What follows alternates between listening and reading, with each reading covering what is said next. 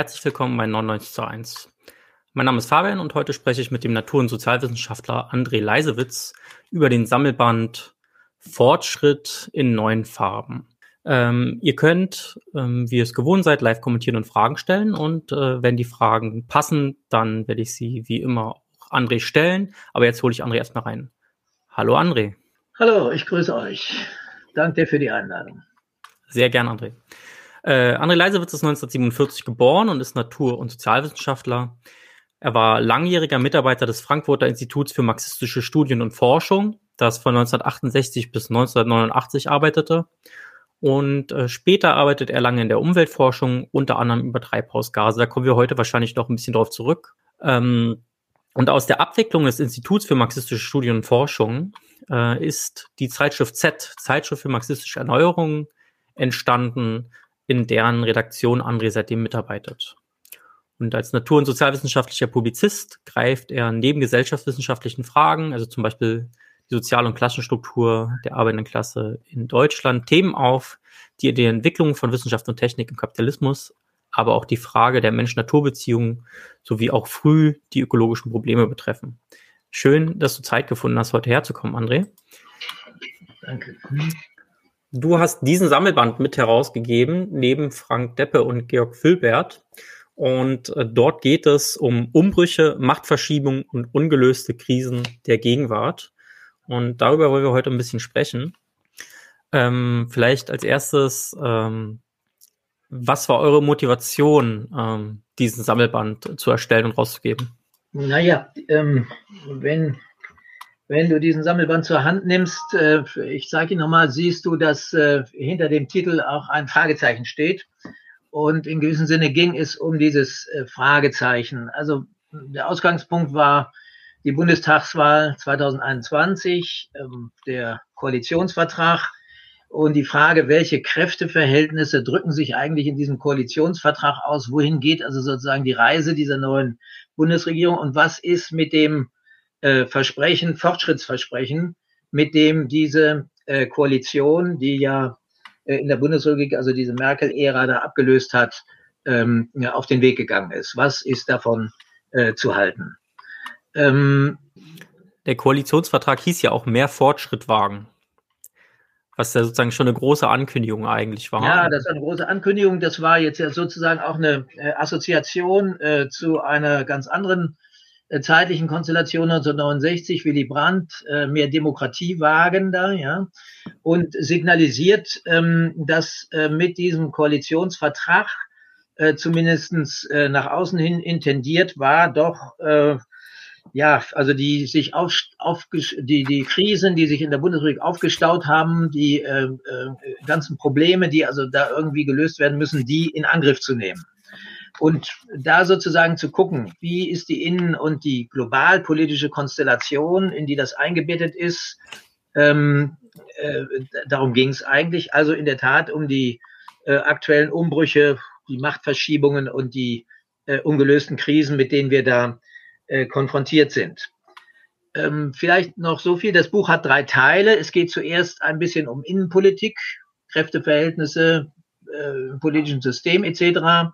Insbesondere mit zwei Beiträgen von ähm, äh, den äh, Mitherausgebern Frank Deppe und Georg Fülbert. Äh, und ähm, dann gibt es ähm, einen äh, zweiten Teil, der äh, die äh, internationalen Verhältnisse, geopolitischen Verschiebungen etc äh, der letzten Jahre äh, thematisiert und es werden verschiedene Krisen, in einem dritten Teil verschiedene Krisenfelder äh, angegangen, äh, bis zur äh, von, von der von ökonomischen Wirtschaftskrisen bis hin also zur Umweltkrise etc., Klimakrise und so weiter, zu den Situationen äh, äh, in den Betrieben unter Transformationsbedingungen, äh, wie das heute heißt, da etc. Also das ist etwa so die Struktur äh, des Bandes. Äh, der Titel spielt natürlich auf die äh, Konstellation äh, in der Bundesrepublik, aber auch in den USA. Also äh, Biden nach Trump, äh, äh der, äh, das Konzept, Versprechen eines Green New Deals an und in der Bundesrepublik eben, also jetzt auch dieses Fortschrittsversprechen, sozialökologische Modernisierung, Klima, Lösung der Klimafrage, Erneuerung des Sozialstaats etc., was alles äh, jetzt so im Koalitionsvertrag ver, versprochen wurde da. Hm. Ihr habt den Band auch äh, jemandem gewidmet. Ja, das ähm, äh, ist äh, gut, dass du darauf ansprichst. Ähm, dieser Band äh, und äh, daraus erklärt sich natürlich auch äh, die äh, Autorenschaft, die Herausgeberschaft. Dieser Band ist unserem alten Freund Jürgen Harrer, dem Leiter des hm, Kölner Papyrossa Verlages, gewidmet.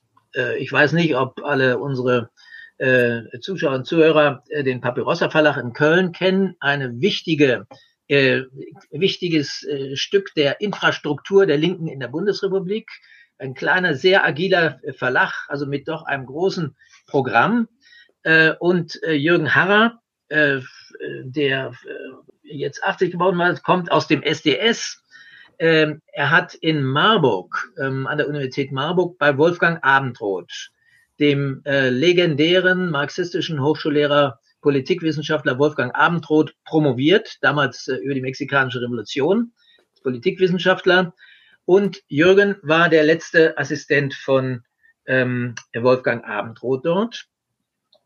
Er hat, äh, das muss man erwähnen, in den, in den 70er Jahren, 1977 kam das raus, zusammen mit äh, Georg Filbert und Frank Deppe den beiden anderen Mitherausgebern jetzt unseres äh, Farbenbuchs, ähm, eine Geschichte der deutschen Gewerkschaftsbewegung damals herausgegeben, ähm, die für die Bildungsarbeit in den äh, Gewerkschaften etc. bestimmt war und die damals ähm, nach Gewalt, also doch äh, große Auseinandersetzungen ähm, äh, ausgelöst hat. Also sehr, in, sie ist in mehreren Auflagen danach äh, rausgekommen, war sehr umstritten. Ähm, äh, und äh, der Bannfluch äh, aus äh, der rechten Ecke lautete, also das ist irgendwie, hat äh, mit der kommunistischen Unterwanderung der Gewerkschaften zu tun oder was, ein äh, nach wie vor wichtiges, instruktives, für die Geschichte der Arbeiterbewegung Gewerkschaften wichtiges, instruktives Buch mit doch also großer Resonanz damals.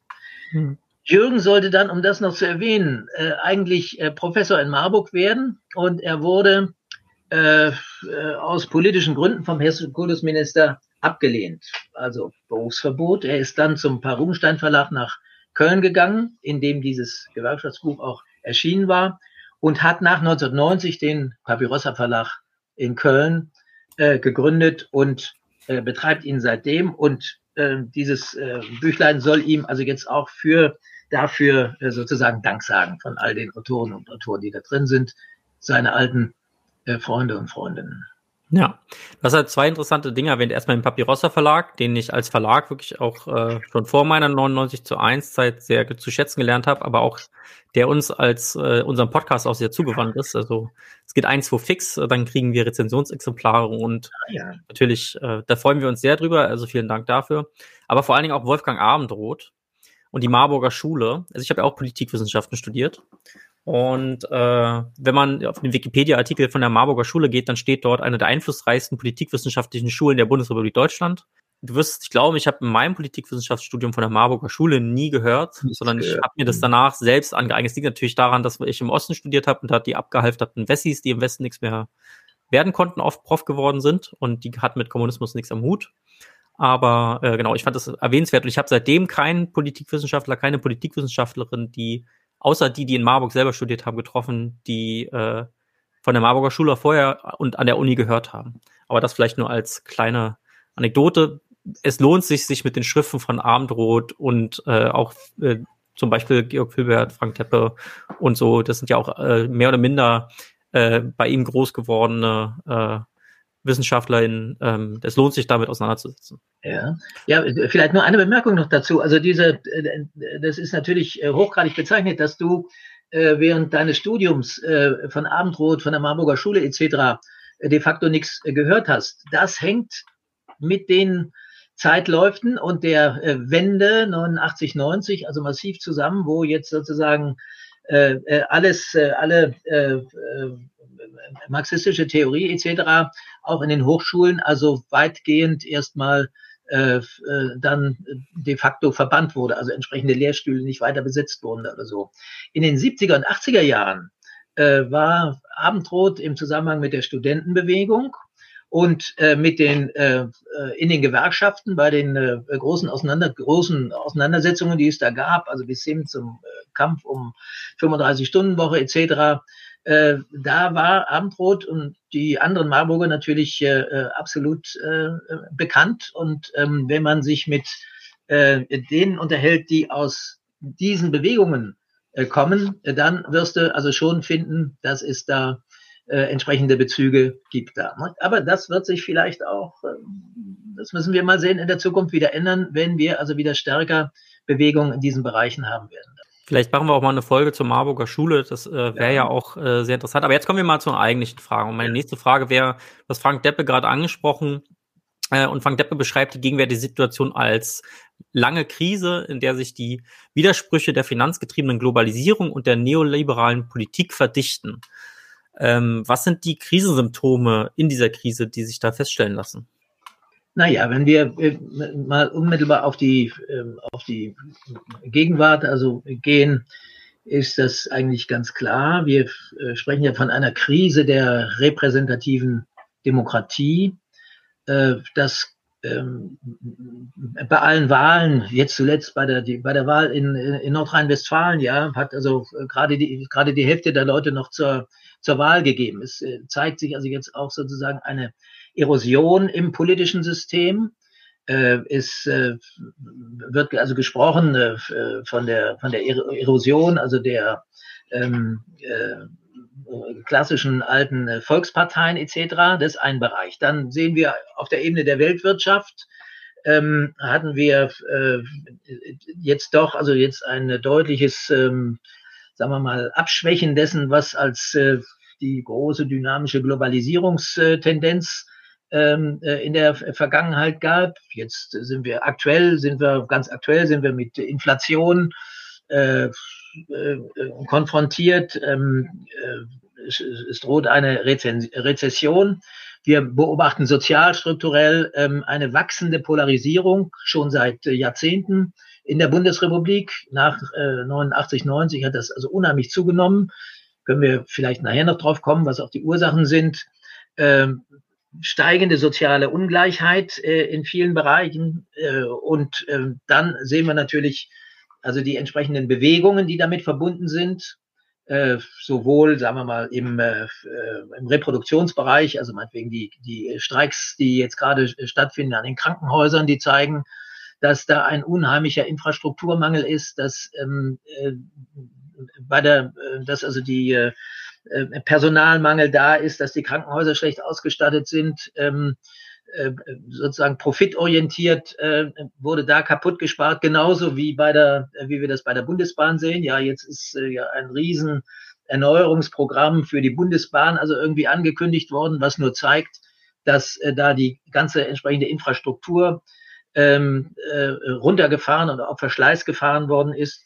Und wir haben die ganzen, äh, die ganzen Probleme, die sich also jetzt im Klimabereich äh, zuspitzen äh, mit den äh, äh, Krisen, die wir also da äh, in, den, in den letzten äh, Jahren erwähnt haben, bis hin also Arta.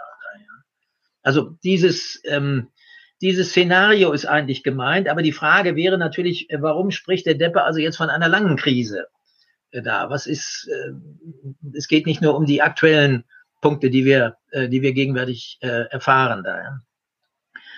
Und wenn man sich das anguckt, dann sieht man eigentlich, dass alle, fast alle dieser Probleme äh, jetzt schon weit zurück, mehrere Jahrzehnte zurückreichen. Äh, mit dem, äh, mit dem, mit dem Crash 89, 90 und der äh, Angliederung der DDR an die Bundesrepublik, Einbeziehung der DDR an die Bundesrepublik, ähm, sind ja soziale Prozesse in Gang gesetzt worden, ähm, die völlig anders verlaufen, als wie die allermeisten das erwartet hatten. Statt der äh, versprochenen blühenden Landschaften haben wir also jetzt Kahlschlag in Ostdeutschland gekriegt. Anstieg der Massenarbeitslosigkeit, äh, zunehmende äh, soziale Polarisierung und ein Anziehen in allen Bereichen, ein Anziehen der Konkurrenz. Also jetzt auch äh, gerade im, äh, auf der betrieblichen Ebene, zwischen den Betrieben, auf den, in den Betrieben, also zwischen den Beschäftigten etc. Äh, 2008 hatten wir die tiefste Krise seit Mitte, also seit Mitte der 70er Jahre, Weltwirtschafts- und Finanzkrise. Ähm, und ähm, da bedurfte es also massivster staatlicher Intervention, um die Banken zu retten.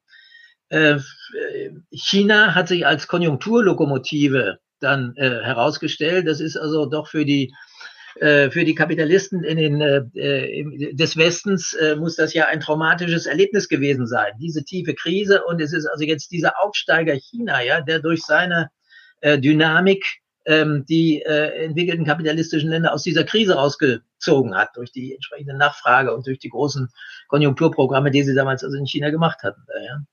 Danach gab es also nur ein schwaches Wachstum ähm, und äh, dann äh, doch eine ganze Reihe von also massiven Kriseneinbrüchen. Ich erinnere nur an die Migrationsbewegung, die durch durch die äh, Kombination von Kriegen, von äh, Klimakrise, von äh, wachsender Armut, also in Ländern des Südens ausgelöst worden ist, wobei äh, man äh, bedenken muss, dass die 90 Prozent aller Flüchtlinge in den armen Ländern des Südens beherbergt werden.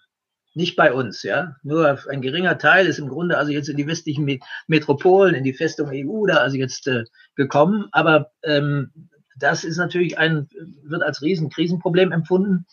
Äh, wir haben die, wir haben die äh, massive Zuspitzung der Klimakrise. Äh, ich glaube, dazu brauche ich jetzt im Augenblick also nicht groß weiter was zu sagen. Also bis hin also zu den, die jeder erlebt, also mit der, doch auch mit den aktuell klimatischen Veränderungen, mit den entsprechenden auch ähm, Einzelereignissen, also wie ähm, mit den Flutereignissen etc. Also in dem Ganzen, das Ganze ist ähm, sozusagen eine, äh, eine, ein längerfristiger, langfristiger äh, Krisenprozess, der auch nicht nur alleine die Bundesrepublik betrifft oder was, sondern der eigentlich alle entwickelten kapitalistischen Länder äh, betrifft. Europa, USA und so weiter. Da. Ja, Dementsprechend äh, spricht hier auch Georg Fülbert von einem Reformstau, der sich in den Merkel-Jahren von 2005 bis 2021 aufgebaut hat. Und äh, viele der Wurzeln der, der, der Probleme, die du gerade angesprochen hast, also von ähm, Krise der repräsentativen Demokratie, ähm, Thema steigende soziale Ungleichheit, ähm, das Thema Mietenkämpfe könnte man jetzt noch nennen. Also zum Beispiel ja. hier hinter mir siehst du von äh, dem Deutschen Wohnen ja, Entscheid das Plakat. Also alles hat ja seine Wurzel letztendlich in dieser ersten Reformperiode, der neoliberalen Reformperiode, die ja schon mit Kohl angefangen hat, sogar schon in der alten Bundesrepublik äh, bis hin dann von der Sozialdemokratie, also von Schröder, äh, letztendlich beendet wurde, also sozusagen diesen neoliberalen Reformen.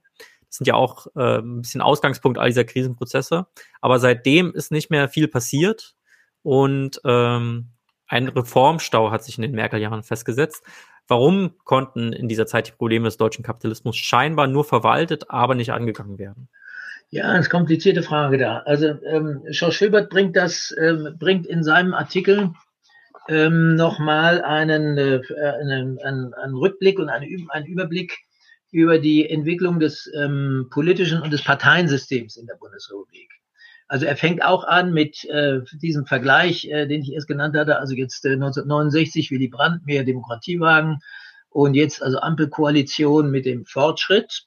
Äh, und er äh, zeigt dann eigentlich, dass ähm, äh, auch damals ähm, es 1969 darum ging, einen äh, äh, massiven Reformstau, der sich äh, äh, im, äh, in der alten Bundesrepublik ähm, äh, ergeben hatte, den also irgendwie aufzulösen. Also eine Schlüsselfrage zum Beispiel war damals die das ganze Problem der ähm, der äh, Modernisierung des Bildungssystems.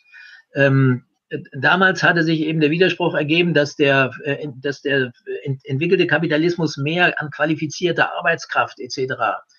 Brauchte, ähm, dass er mehr an ähm, äh, auch hochqualifizierten ähm, Arbeitskräften braucht, um sozusagen einen Schub an Intensivierung der Kapitalreproduktion zu schaffen.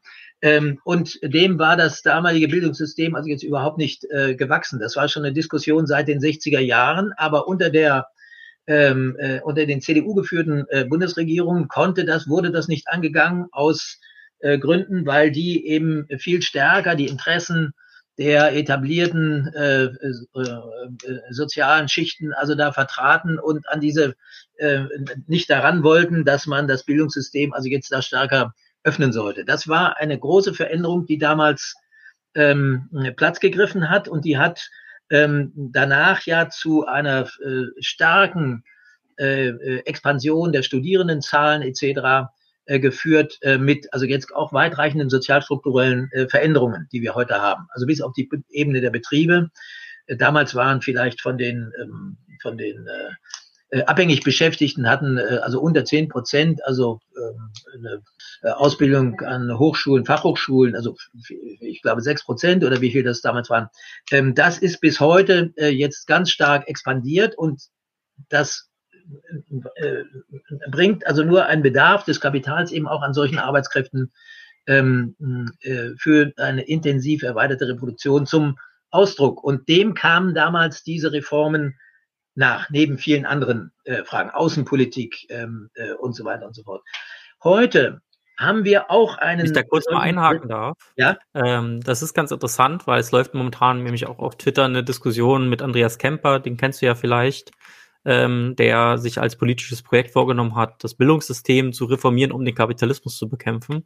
Ähm, ich finde, das war jetzt äh, ähm, ein gutes Beispiel dafür, dass eine Reform des Bildungssystems immer davon ausgang, dass das Kapital eine andere Struktur von Arbeit braucht, also dass sozusagen qualifiziertes äh, Arbeit gebraucht hat, nicht mehr nur einfache Arbeit an der Fabrik, sondern eben immer mehr Hochschul, äh, ausgebildete Arbeiterinnen und Arbeiter ähm, da wollte ich noch mal darauf hinweisen, äh, ja.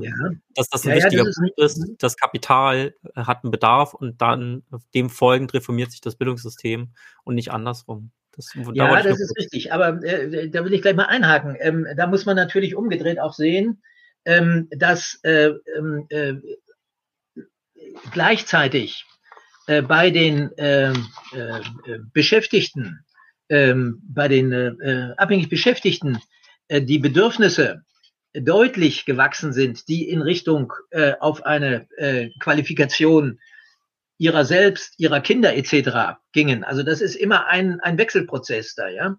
Ähm, äh, genauso, man kann das genauso sehen, also im Bereich der wachsenden Frauenerwerbstätigkeit. Da gibt es einen unheimlichen Bedarf der Unternehmen an entsprechenden Arbeitskräften, aber es gibt eben auch einen enormen Druck von sich emanzipierenden Frauen, die in diese äh, die äh, äh, berufstätig werden wollen. Und die äh, das hat sich auf die Weise, also es sind immer beide Seiten als sozusagen ja dialektische Wechselwirkung also schon zu sehen da ja. Und das haben wir heute auch. Also die ähm, der Umstand, ähm, dass äh, das Kapital heute an einer sozial, einen sozialökologischen, ökologischen Umbau interessiert ist, hängt natürlich damit zusammen, dass den äh, Unternehmern inzwischen weltweit klar ist, dass äh, äh, auch ihre äh, Existenzbedingungen ähm, und Reproduktionsbedingungen äh, davon abhalten, abhängen, dass also der, sagen wir mal, die ähm, äh, Umwelt halbwegs äh, intakt gehalten wird.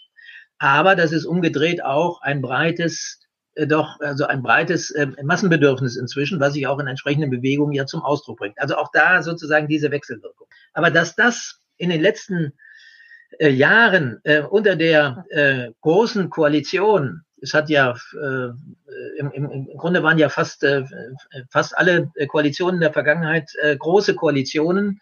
Ähm, da sind sozusagen all diese Prozesse ja äh, weitgehend äh, blockiert worden äh, und es hatte sich, sagen wir mal, ein ähm, mit der Weltmarktorientierung des Kapitals ein ganz ähm, äh, starker Druck äh, durchgesetzt, ähm, mit dem Neo Neoliberalismus, schlanker Staat, äh, sozusagen ähm, möglichst äh, alles äh, unternehmen, um die äh, Kapitalreproduktion zu fördern. Ähm, aber die Infrastruktur wurde äh, vernachlässigt. Es war ja ursprünglich sogar die Idee, die die, die ähm, Bundesbahn zu privatisieren etc. Da, ja. Also an solchen Dingen sieht man, dass, dass die Entwicklung ganz stark in, durch diesen Neoliberalismus geprägt war, der auch äh, seit der, äh, spätestens seit der Schröder-Regierung äh, äh, ja äh, von der SPD ähm, befördert und beflügelt und betrieben wurde.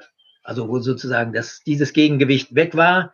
Übrigens eine, äh, einer der Gründe ja dafür, dass ähm, die, äh, die Partei Die Linke dann im, im, im politischen Spektrum also jetzt auch ähm, äh, äh, stärker Fuß fassen konnte, äh, weil sozusagen die SPD da also jetzt äh, äh, ganz weit weggerückt war. Heute äh, stellt sich das anders dar. Heute äh, stellt sich die SPD wieder stärker dar als Interessenvertreter der äh, Lohnabhängigen äh, und nicht nur der äh, doch betrieblichen, also der, der, der Kernbelegschaften, sondern auch, also sozusagen die, die, die ganze Auseinandersetzung um Mindestlohn etc., der in dem Bereich Abgehängten, äh, was den Handlungsspielraum der Linken also unheimlich äh, eingeschränkt hat und sie also doch in eine tiefe Krise gestürzt hat. Das nur nebenbei am, am Rande erwähnt.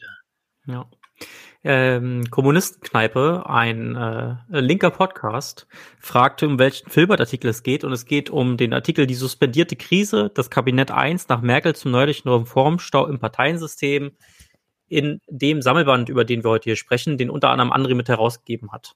Neben äh, Georg Filbert und Frank Deppe. Und genau, von Georg Filbert ist dieser Artikel. Äh, ja, eine weitere Folge äh, war ja letztlich auch der Aufstieg der AfD, die das ermöglicht hat. Also gerade sozusagen diese lange äh, Zeit einer ja, großen Koalition. Ja, ja. eine, eine, eine Entwicklung, die ja, äh, äh, die wir ja nicht nur in der Bundesrepublik, also AfD, Bundesrepublik, aber die wir insgesamt äh, ja in äh, eigentlich allen entwickelten kapitalistischen Ländern beobachtet haben, dass mit ähm, dieser ähm, ja, langfristigen Krise, mit dieser ähm, Erosion des politischen Systems, mit dem äh, massiv sich ausbreitenden äh, Gefühl von Kontrollverlust ähm, erstmal also jetzt da eine, äh, äh, eine äh, auf der Rechten eine Bewegung in Gang gekommen ist, die all alle möglichen Fragen da also jetzt thematisiert und die die äh, CDU jetzt sozusagen, wo die CDU ihren rechten Rand nicht mehr unter Kontrolle halten konnte.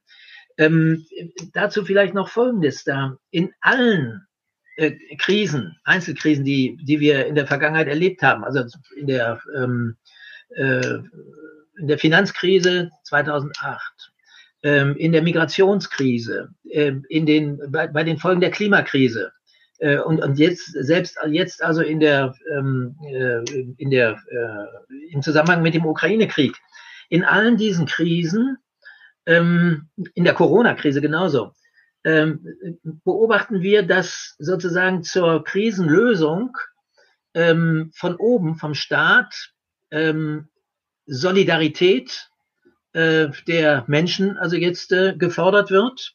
Also in der Corona-Krise Solidarität in Form der äh, Einhaltung der entsprechenden Präventionsmaßnahmen da und so weiter und so fort. In der Migrationskrise, wo Merkel, ich finde zu Recht, also jetzt gesagt hatte, wir schaffen das, das war ja ein Appell, den, äh, äh, den Flüchtlingen zu helfen und der Appell an Solidarität.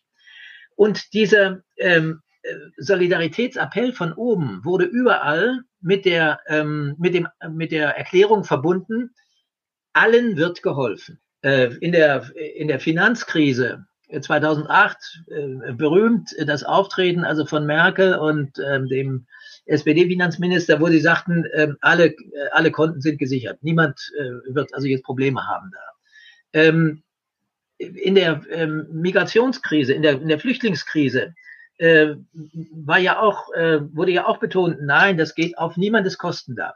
Aber in allen äh, Krisen, in der ganzen Zeit haben die Menschen doch festgestellt, nein, das stimmt eben nicht. Es wird nicht allen geholfen. Ähm, die äh, soziale Polarisierung nimmt zu, die Armut nimmt zu, ähm, die, äh, es gibt äh, große abgehängte Regionen da und so weiter und so fort. Und aus diesem Widerspruch, äh, abstrakte Solidaritätsforderung und abstrakte Erklärung, allen wird geholfen und dem Widerspruch dazu, dass das eben nicht der Fall ist, darüber äh, äh, entsteht fast über, in fast allen ähm, äh, äh, kapitalistischen Ländern entstehen rechte Bewegungen, die auf äh, Individualinteressen gehen, äh, auf äh, sozusagen eine asoziale Durchsetzung von ähm, äh, Eigeninteressen darauf pochen, und die entsprechende äh, sozusagen Prozesse vorantreiben wollen. Das ist eigentlich einer der Hintergründe dafür. Okay, ähm, also was, ähm, also diese Krisensymptome, ähm, ja.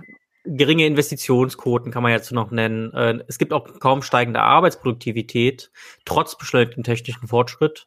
eine weitere Expansion des Finanzmarkts beziehungsweise Finanzialisierung, äh, dauerniedrige Leitzinsen infolge der Finanzkrisen der vergangenen 15 Jahre äh, oder eigentlich schon seit der Dotcom-Krise mehr oder minder so ein bisschen ähm, in der in, in, in, im Diskurs hat man so ein bisschen das Gefühl, dass jetzt auch ein bisschen mehr weg eine Abkehr erfolgen sei vom neoliberalen äh, äh, Idealbild. Gleichzeitig hat man aber auch noch so neoliberale äh, Narrative, wie zum Beispiel ähm, Thema ähm, Schuldenbremse oder ähnliches. Aber der Staat soll auch irgendwo investieren. Also allein für den ökologischen Umbau der Wirtschaft wäre das ja auch notwendig. Es ist ja ähm, kaum möglich, tatsächlich die Wirtschaft so umzubauen. Also wir erfahren es jetzt ja auch gerade wieder im Zuge des Krieges, wo es ja darum ging würde, die Gasinfrastruktur umzutauschen, was das für äh, Herausforderungen sind. Meine Frage jetzt an dich, äh, ähm, ist die Ampel, also die Ampelregierung, ist das ein Beginn eines staatlichen Interventionismus und Regulation oder äh, erweisen sich die neoliberalen Narrative, also in Form zum Beispiel von dem neoliberalen Finanzminister Lindner, als äh, die stärkeren Beharrungskräfte dieser Koalition? Vielleicht auch angesichts des Krieges ja, und den entsprechenden finanziellen Aufwendungen, die dafür notwendig sind. Tja, Fabian, das ist eine schwierige Frage, ähm, äh, weil darum äh, sicher auch die äh, Auseinandersetzung in dieser Koalition, also jetzt geht er, ja. Äh, deine Beobachtung ist vollkommen richtig. Ähm, der äh, wenn man sich den Koalitionsvertrag anschaut, ähm, dann sieht man, dass äh, in äh, starkem Maße der Staat zur Lösung dieser aufgestauten Probleme, äh, insbesondere Digitalisierung und Transformation, sozusagen digitale Transformation, digitaler Umbau der Wirtschaft äh, und äh, insbesondere äh, Bekämpfung also der Klimakrise, dass dafür der Staat also jetzt massiv eingesetzt werden soll. Ähm, die ganze, äh, alle, alle Fragestellungen sind eigentlich ähm, da, da, davon durchzogen. Ähm, aber auf welche Weise soll das passieren? Im äh, Koalitionsvertrag geht eigentlich die Hauptrichtung dahin, dass der Staat äh, dem Privatkapital tausend Möglichkeiten eröffnen soll, jetzt im äh, Bereich der ähm, äh, neuen ähm, äh, äh, regenerativen Energien zu investieren. Dass er tausend Möglichkeiten äh, der Staat äh, dem äh, Privatkapital eröffnen soll, die digitale Wende hinzukriegen. Ähm, dass tausend Möglichkeiten eröffnet werden sollen, um die Elektromobilität auf die Straße zu bringen, da, etc. Also überall soll äh, durch staatliche Aktivität, durch Mobilisierung äh, von öffentlichen Mitteln ähm, äh, und durch entsprechende äh, Regulierung, also Veränderungen da in der Gesetzgebung, in der äh, in den durch entsprechende Verordnungen, die die Planungsprozesse beschleunigen da und so weiter und so fort. Überall ähm, soll dem Privatkapital da ein, ein, sollen da entsprechende Möglichkeiten geschaffen werden. Also wir haben es nach wie vor mit einer Twitter-Konstellation zu tun, wo staatliche Initiative äh, massiv gefordert, gefordert wird, aber im Grunde es bei privatwirtschaftlichen Mechanismen bleibt. Also äh, öffentliches Eigentum, äh, öffentliche Kontrolle, wo Geld eingesetzt, wo staatliches Geld eingesetzt wird, etc. All das ist also jetzt überhaupt kein Thema. Das ist meines Erachtens ein ganz tiefer innerer Widerspruch dieses Koalitionsvertrages, der sich äh, natürlich auch daraus ergibt, wer diesen äh, äh, wer diese Koalition da äh, also jetzt geschlossen hat. Ähm, die Grünen hatten sich äh, äh, seit langer Zeit eingestellt auf eine schwarz, eigentlich auch äh, schwarz-grüne äh, Koalition, sah ja äh, also einige Zeit auch danach aus und äh, bewegen sich ja, siehe, sagen wir mal, die äh, Landesregierungen in Hessen, siehe äh, Baden-Württemberg etc., bewegen sich also jetzt voll in die Richtung ähm, der Kooperation mit der äh, CDU, der Einstellung, neoliberalen Einstellung, also auch die Privatwirtschaft. Die FDP ist äh, in dieser Regierung. Ähm, und ähm, die SPD hat ja nun auch seit, spätestens seit der Schröder-Zeit also ihre äh, äh, starke neoliberale äh, Ausrichtung gehabt. Und das ist bei äh, Scholz ähm, als Vertreter der SPD nicht anders. Also dieser äh, Zug ist da drin. Gleichzeitig äh, zwingt, zwingt die Tiefe der Krisen, auch Infrastrukturkrise etc., zwingt dazu, ähm, jetzt in weitaus höherem Maße äh, staatliche Initiativen in Gang zu setzen. Deswegen ähm, wird sich das sozusagen, das impliziert auch, dass ähm, es zum Beispiel Auseinandersetzungen um die Schuldenbremse nach wie vor gibt. Da, ja. Äh, de facto ist die Schuldenbremse äh, als neoliberales Credo ausgehebelt. Ähm, na, wir haben es gesehen, wie sie haben sie es gemacht, also jetzt mit diesen 1000, mit diesen 100 Milliarden, also für die Rüstung da, ja, als Sondervermögen etc.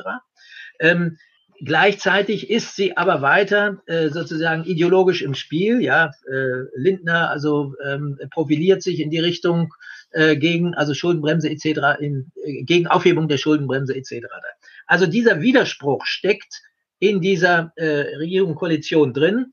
Und dieser Widerspruch äh, kann nur aufgelöst werden. Er kann nur aufgelöst werden von außen durch äh, massiven sozialen Druck. Also das, was auf dem äh, Plakat hinter dir äh, verlangt worden war, ja, ähm, äh, Volksentscheid äh, ähm, äh, Wohnungsenteigen, Wohnungs in der äh, Mietenpolitik. Ähm, wir brauchen einen massiven Druck äh, in der Frage, also der, der Maßnahmen gegen die Klimakrise. Wir brauchen jetzt einen mass massiven Druck ähm, aus den Betrieben, von den seitens der Gewerkschaften, gegen den ähm, im Koalitionsvertrag ja breit herausgestellten ähm, äh, äh, Zug äh, zu ähm, äh, also jetzt entsprechender Kooperation, wie das mit dem mit dem ähm, äh, äh, zu entsprechenden Korporatismus, wie das äh, mit dem äh, mit der mit dem gestrigen Treffen ähm, also von ähm, äh, Bundesregierung und äh, Gewerkschaften und Unternehmern eingeleitet worden ist. Ja? Also in allen diesen Bereichen sind dringend äh, massive soziale Bewegungen erforderlich, um äh, das in eine Richtung einer äh, stärkeren äh, äh, sozialen und äh, durch staatliche Aktivitäten geförderten Richtung äh, zu bringen. Sonst bleibt es bei diesem inneren Widerspruch und bleibt es also jetzt doch bei einer Dominanz der Neoliber ne neoliberalen Orientierung. Also du ich würde es als, als diesen Widerspruch sehen. Ja. Äh, du hast es gerade schon ein bisschen angesprochen. Also Jasmin Fahimi, die äh, äh, DGB-Vorsitzende derzeit, ähm, scheint ja nicht willens zu sein, jetzt massiv Druck aufzubauen, sondern geht in die anstehenden Verteilungskämpfe und das sind sie ja, also Inflation und so weiter und so fort, äh, Mieten, die Heizkosten, die jetzt steigen werden, sind ja massive Verteilungskonflikte, die uns bevorstehen werden.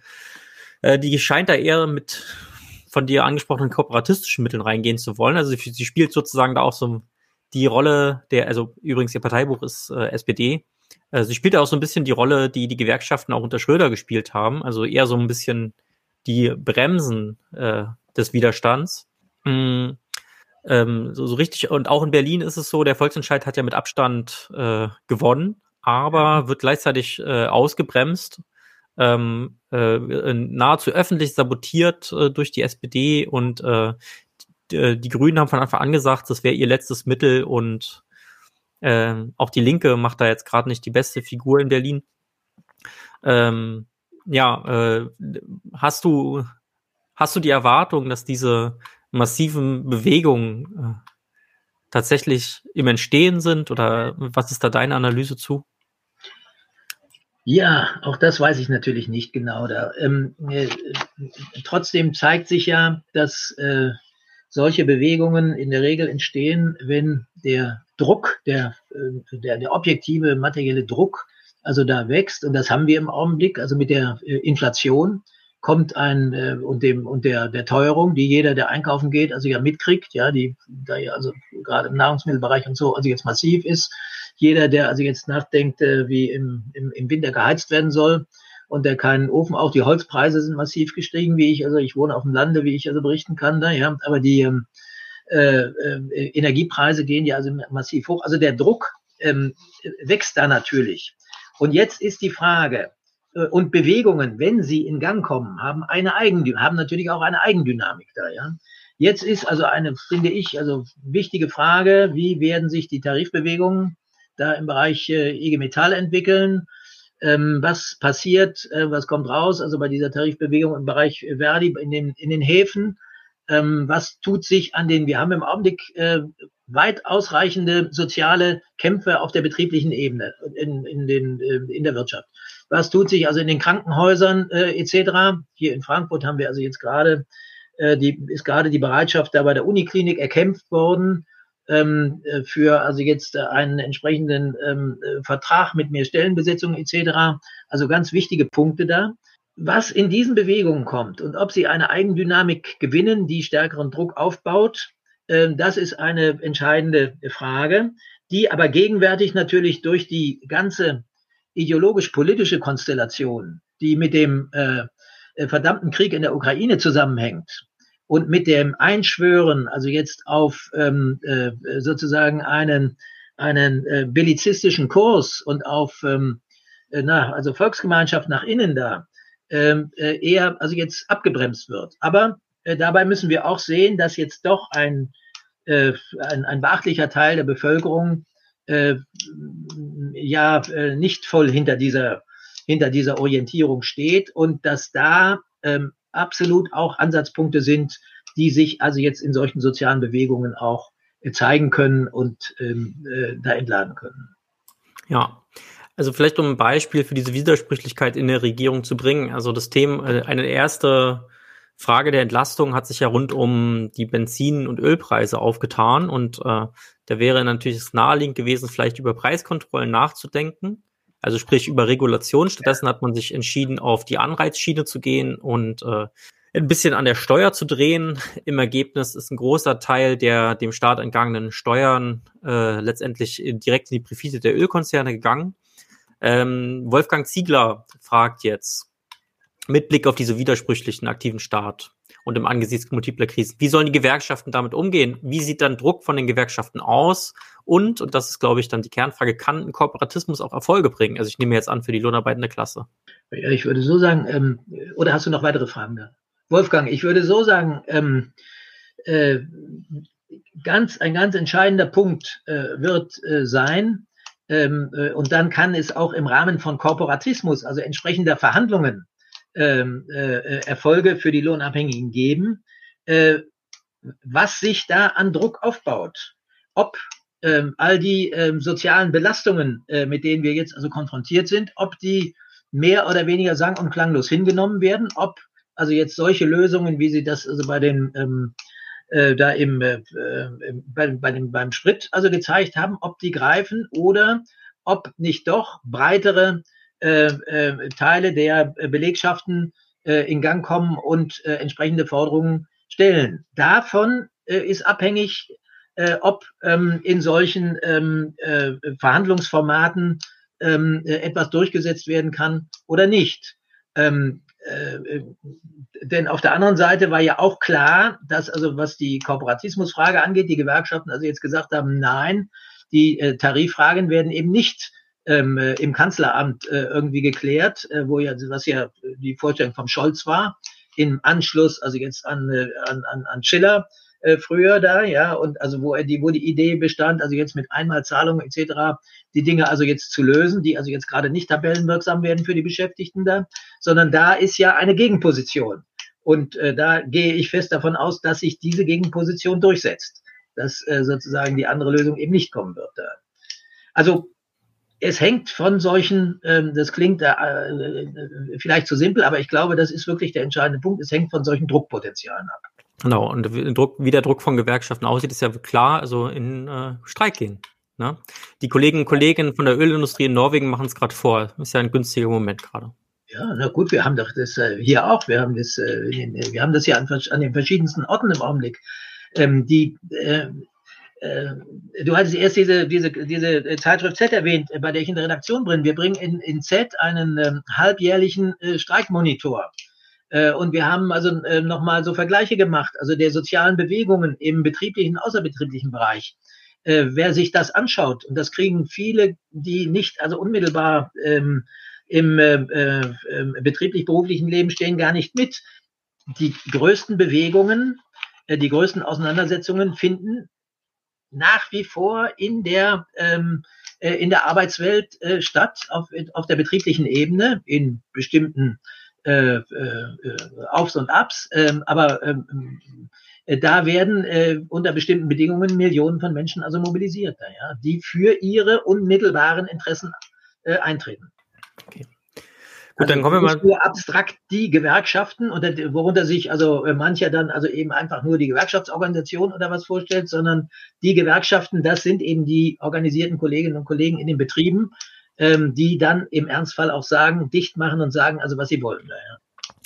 Gut, kommen wir mal äh, nochmal zurück zur Ampelkoalition. Ähm, ja. die, wir haben ja schon gesagt, die Erwartungen sind hoch, also diverse Modernisierungsprozesse oder äh, diverse Modernisierungen stehen da an. Einerseits äh, ökonomisch, also sozusagen äh, Neuausrichtung der Produktionskapazitäten, neue Techniken, Digitalisierung, ökologisch, Bekämpfung der Klimakrise, eine entsprechende Umstellung ähm, des, äh, des Verkehrs, beziehungsweise auch wiederum der Industrie und aber auch gesellschaftlich. Also auch da gibt es einen gewissen Nachhol äh, Effekt, also was das Thema Antidiskriminierung angeht, also den Abbau von äh, Hürden für äh, soziale Minderheiten und äh, so weiter und so fort. Ja. Mhm.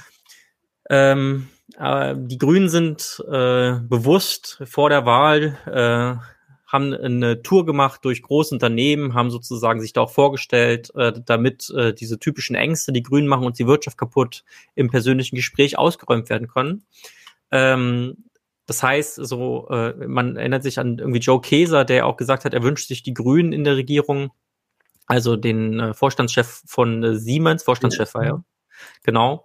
Äh, der meine Frage, also, was ist denn die soziale Basis dieser nun frisch gewählten Abkoalition? Also, einerseits, was ist die Erwartung der die Amtenstützende, äh, die ampelstützenden Teil der herrschenden Klasse? Und andererseits äh, der lohnabhängigen äh, Klasse, andererseits, da gibt es ja auch Fraktionen die diese ähm, Regierung unterstützen. Ja, na gut, also die, ähm, da kann man sich ja also jetzt auch entsprechende wahlsoziologische Untersuchungen anschauen. Ähm, das sind natürlich ähm, äh, sehr unterschiedliche ähm, äh, gesellschaftliche Gruppen, die also diese äh, Regierung ähm, erstmal mit, äh, mittragen. Ähm, äh, fangen wir mal bei dem an, was du erzählt hast. Es ist ähm, äh, doch ziemlich eindeutig, dass ähm, diese Ampelkoalition äh, äh, gegenwärtig, also jetzt ähm, das Vertrauen, also jetzt äh, der meisten großen Unternehmen hat. Und zwar, ähm, also jetzt auch von dort aus äh, anders, also als SPD geführte äh, Regierung mit den Grünen der FDP drin da. Ähm, äh, und zwar also jetzt auch mit diesem Koalitionsvertrag, das hat der Bundesverband der Deutschen Industrie, also jetzt auch und andere Unternehmerverbände, also jetzt immer wieder zum Ausdruck gebracht, weil sie davon ausgehen, dass eine, ein ökologischer äh, Umbau und eine ähm, äh, Digitalisierung ähm, äh, im Wirtschaftsbereich etc. also jetzt ganz dringend erforderlich sind und weil sie das damit äh, voranbringen wollen. Ähm, die äh, doch große Teile der äh, abhängig Beschäftigten hängen auch äh, natürlich äh, jetzt an der äh, weltmarktorientierten Polit äh, Exportpolitik der Bundesregierung, der Bundesrepublik, der Wirtschaft der Bundesrepublik. Äh, und äh, denen ist äh, in gewissem Sinne bewusst, ja, dass also vom Brummen der Weltwirtschaft etc. auch abhängt. Also was jetzt in den äh, großen, ähm, äh, wie, die, wie die Entwicklung der großen äh, Konzernunternehmen ist. Aber die spüren natürlich auf der anderen Seite auch die äh, zunehmenden Zwänge, die sich ähm, äh, da äh, jetzt also in den großen Betrieben zeigen. Ähm, aber äh, ich denke, dass äh, äh, aus diesem Bereich ein, äh, äh, eine, wichtige, äh, eine wichtige Fraktion derer kommt, die also jetzt diese äh, Ampelkoalition mitträgt. Und äh, natürlich spielen äh, die, äh, ähm, die gehobenen lohnabhängigen äh, Mittelschichten etc., die also jetzt äh, stark ähm, äh, durch die äh, neuen äh, qualifizierten Arbeitskräfte, höher qualifizierten Arbeitskräfte, Akademiker, abhängig äh, erwerbstätigen Akademiker selbst etc. Ähm, da spielen und die sich stark bei den Grünen verorten. Äh, die sind sozusagen ein, ein dritter Bereich, der diese äh, Ampel mitträgt. Es ist nicht so, dass man äh, die sozusagen diese ähm, Ampelkoalition jetzt äh, schlichtweg äh, einer sozialen Gruppe oder Klasse zuordnen könnte, die wird getragen aus den verschiedenen Segmenten, aber es sind dann innerhalb der einzelnen Klassenschichten doch unterschiedliche Segmente, äh, die sich da, äh, äh, die die also jetzt gewählt haben. Ähm, aber ähm, äh, entscheidend äh, für die Resonanz wird sein, also was äh, Ihnen also diese Ampel äh, jetzt äh, zu bieten hat und ob sie, sagen wir mal, in der Lage wird, diesen Problemstau und diese Probleme also jetzt ernsthaft anzugehen und zu beheben. Genau, ähm, kommen wir mal zum Thema Klima. Ähm, die Ampelkoalition und damit auch übrigens zu, zu deinem äh, Beitrag in dem Heft. Äh, die Ampelkoalition verspricht ja auch eine ökologische Erneuerung und Klimaneutralität bis 2045. Ähm, die Maßnahmen reichen nicht mal ansatzweise, um die Klimaziele von Paris zu erreichen. Also dafür wäre Klimaneutralität bis 2030, also 15 Jahre früher notwendig, also für Deutschland. Und äh, das betrifft nur die Lage in Deutschland. Wie stehen derzeit die Chancen, die Klimakrise zu stoppen, angesichts der Tatsache, dass Wirtschaft weiterhin auf der Grundlage des Strebens nach Profit funktioniert? Also ich hatte, hatte glaube ich, schon gesagt, dass ähm, äh, man doch beobachten kann, dass ähm, bei den äh, großen äh, Unternehmen und nicht nur in der Bundesrepublik äh, äh, denen eigentlich klar ist, ähm, äh, dass sie sich umorientieren müssen und dass da was in der Klimafrage passieren muss. Nicht ohne Grund äh, wird äh, ja aller Orten, also von äh, Green äh, New Deal gesprochen, sowohl in den USA wie auf der EU-Ebene etc. Das ist sozusagen ähm, ja ähm, eine eine Chiffre, mit der äh, diese Tendenz also irgendwie äh, benannt werden soll. Das ist aber ganz kompliziert. Ähm, die äh, Bekämpfung der Klimakrise hängt ja nicht nur davon ab, was in der Bundesrepublik passiert, sondern es ist eine internationale, eine internationale Angelegenheit, weil ähm, das weiß man seit äh, über 50 Jahren äh, weil diese äh, Klimafrage nicht im Rahmen eines einzelnen Landes äh, für dieses Land oder für die ganze Welt also jetzt bekämpft werden kann. Und weil sich äh, im äh, internationalen, also alle Probleme sozusagen im internationalen Rahmen da ballen. Klimapolitik ist ähm, in erster Linie äh, ein, ein Problem der internationalen äh, Regulierung. Ähm, es hat ähm, in der Vergangenheit für solche äh, internationale Regulierung von äh, Umweltproblemen äh, schon Beispiele gegeben. Äh, in dem Artikelchen, was da in dem Buch ist, erinnere ich an die ähm, an den Umgang mit der ähm, äh, Ozonschichtzerstörung. Ähm, die Ozonschichtzerstörung, die durch äh, bestimmte Chemikalien, die durch Treib- und äh, Kältemittel etc. freigesetzt worden sind, aus, die also ganz stabil sind, die bis in die Stratosphäre hochgewandert und da also erst zerfallen und dann ähm, dort oben die Ozonschicht äh, zerstören.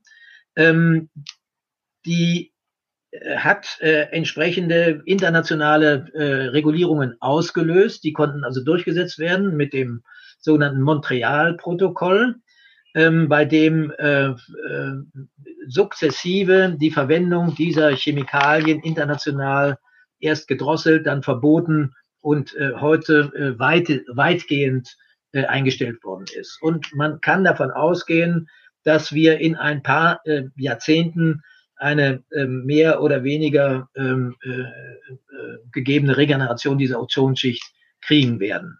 Das war kein Problem, was von einem Land bekämpft werden konnte, sondern das setzte diese internationale Regulierung voraus. Und die Klimapolitik orientiert sich auch heute ähm, an ähm, entsprechenden internationalen Regulierungen. Also das Kyoto-Protokoll ist ja ein Protokoll ähm, der Staaten dieser Welt. Äh, die allermeisten haben dieses Protokoll äh, unterschrieben und äh, vereint und in diesem Rahmen also jetzt bestimmte ähm, äh, Maßnahmen, die sie im eigenen Land also dann ergreifen wollen, zumindestens angekündigt.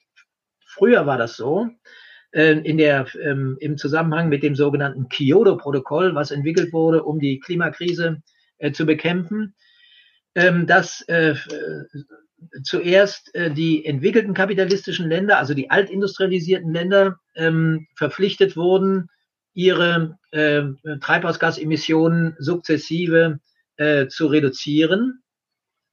Ähm, da ähm, äh, hat sich dann aber äh, ergeben, dass das äh, und die äh, Entwicklungsländer, die erst viel später ähm, äh, zu bedeutenden Treibhausgasemittenten geworden sind, ähm, die wurden also zuerst davon ausgenommen da.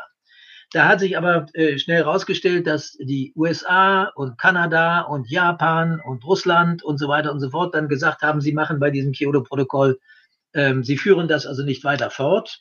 als das ausgelaufen war ähm, und eine neue Regulierung anstand, sogenannter Doha-Prozess, äh, wurde das ganz kompliziert und nur ganz wenige Länder, äh, die also nur 15 Prozent überhaupt der globalen Treibhausgasemissionen repräsentierten, äh, waren bereit, das mit, also entsprechende Verpflichtungen einzugehen, das mitzutragen.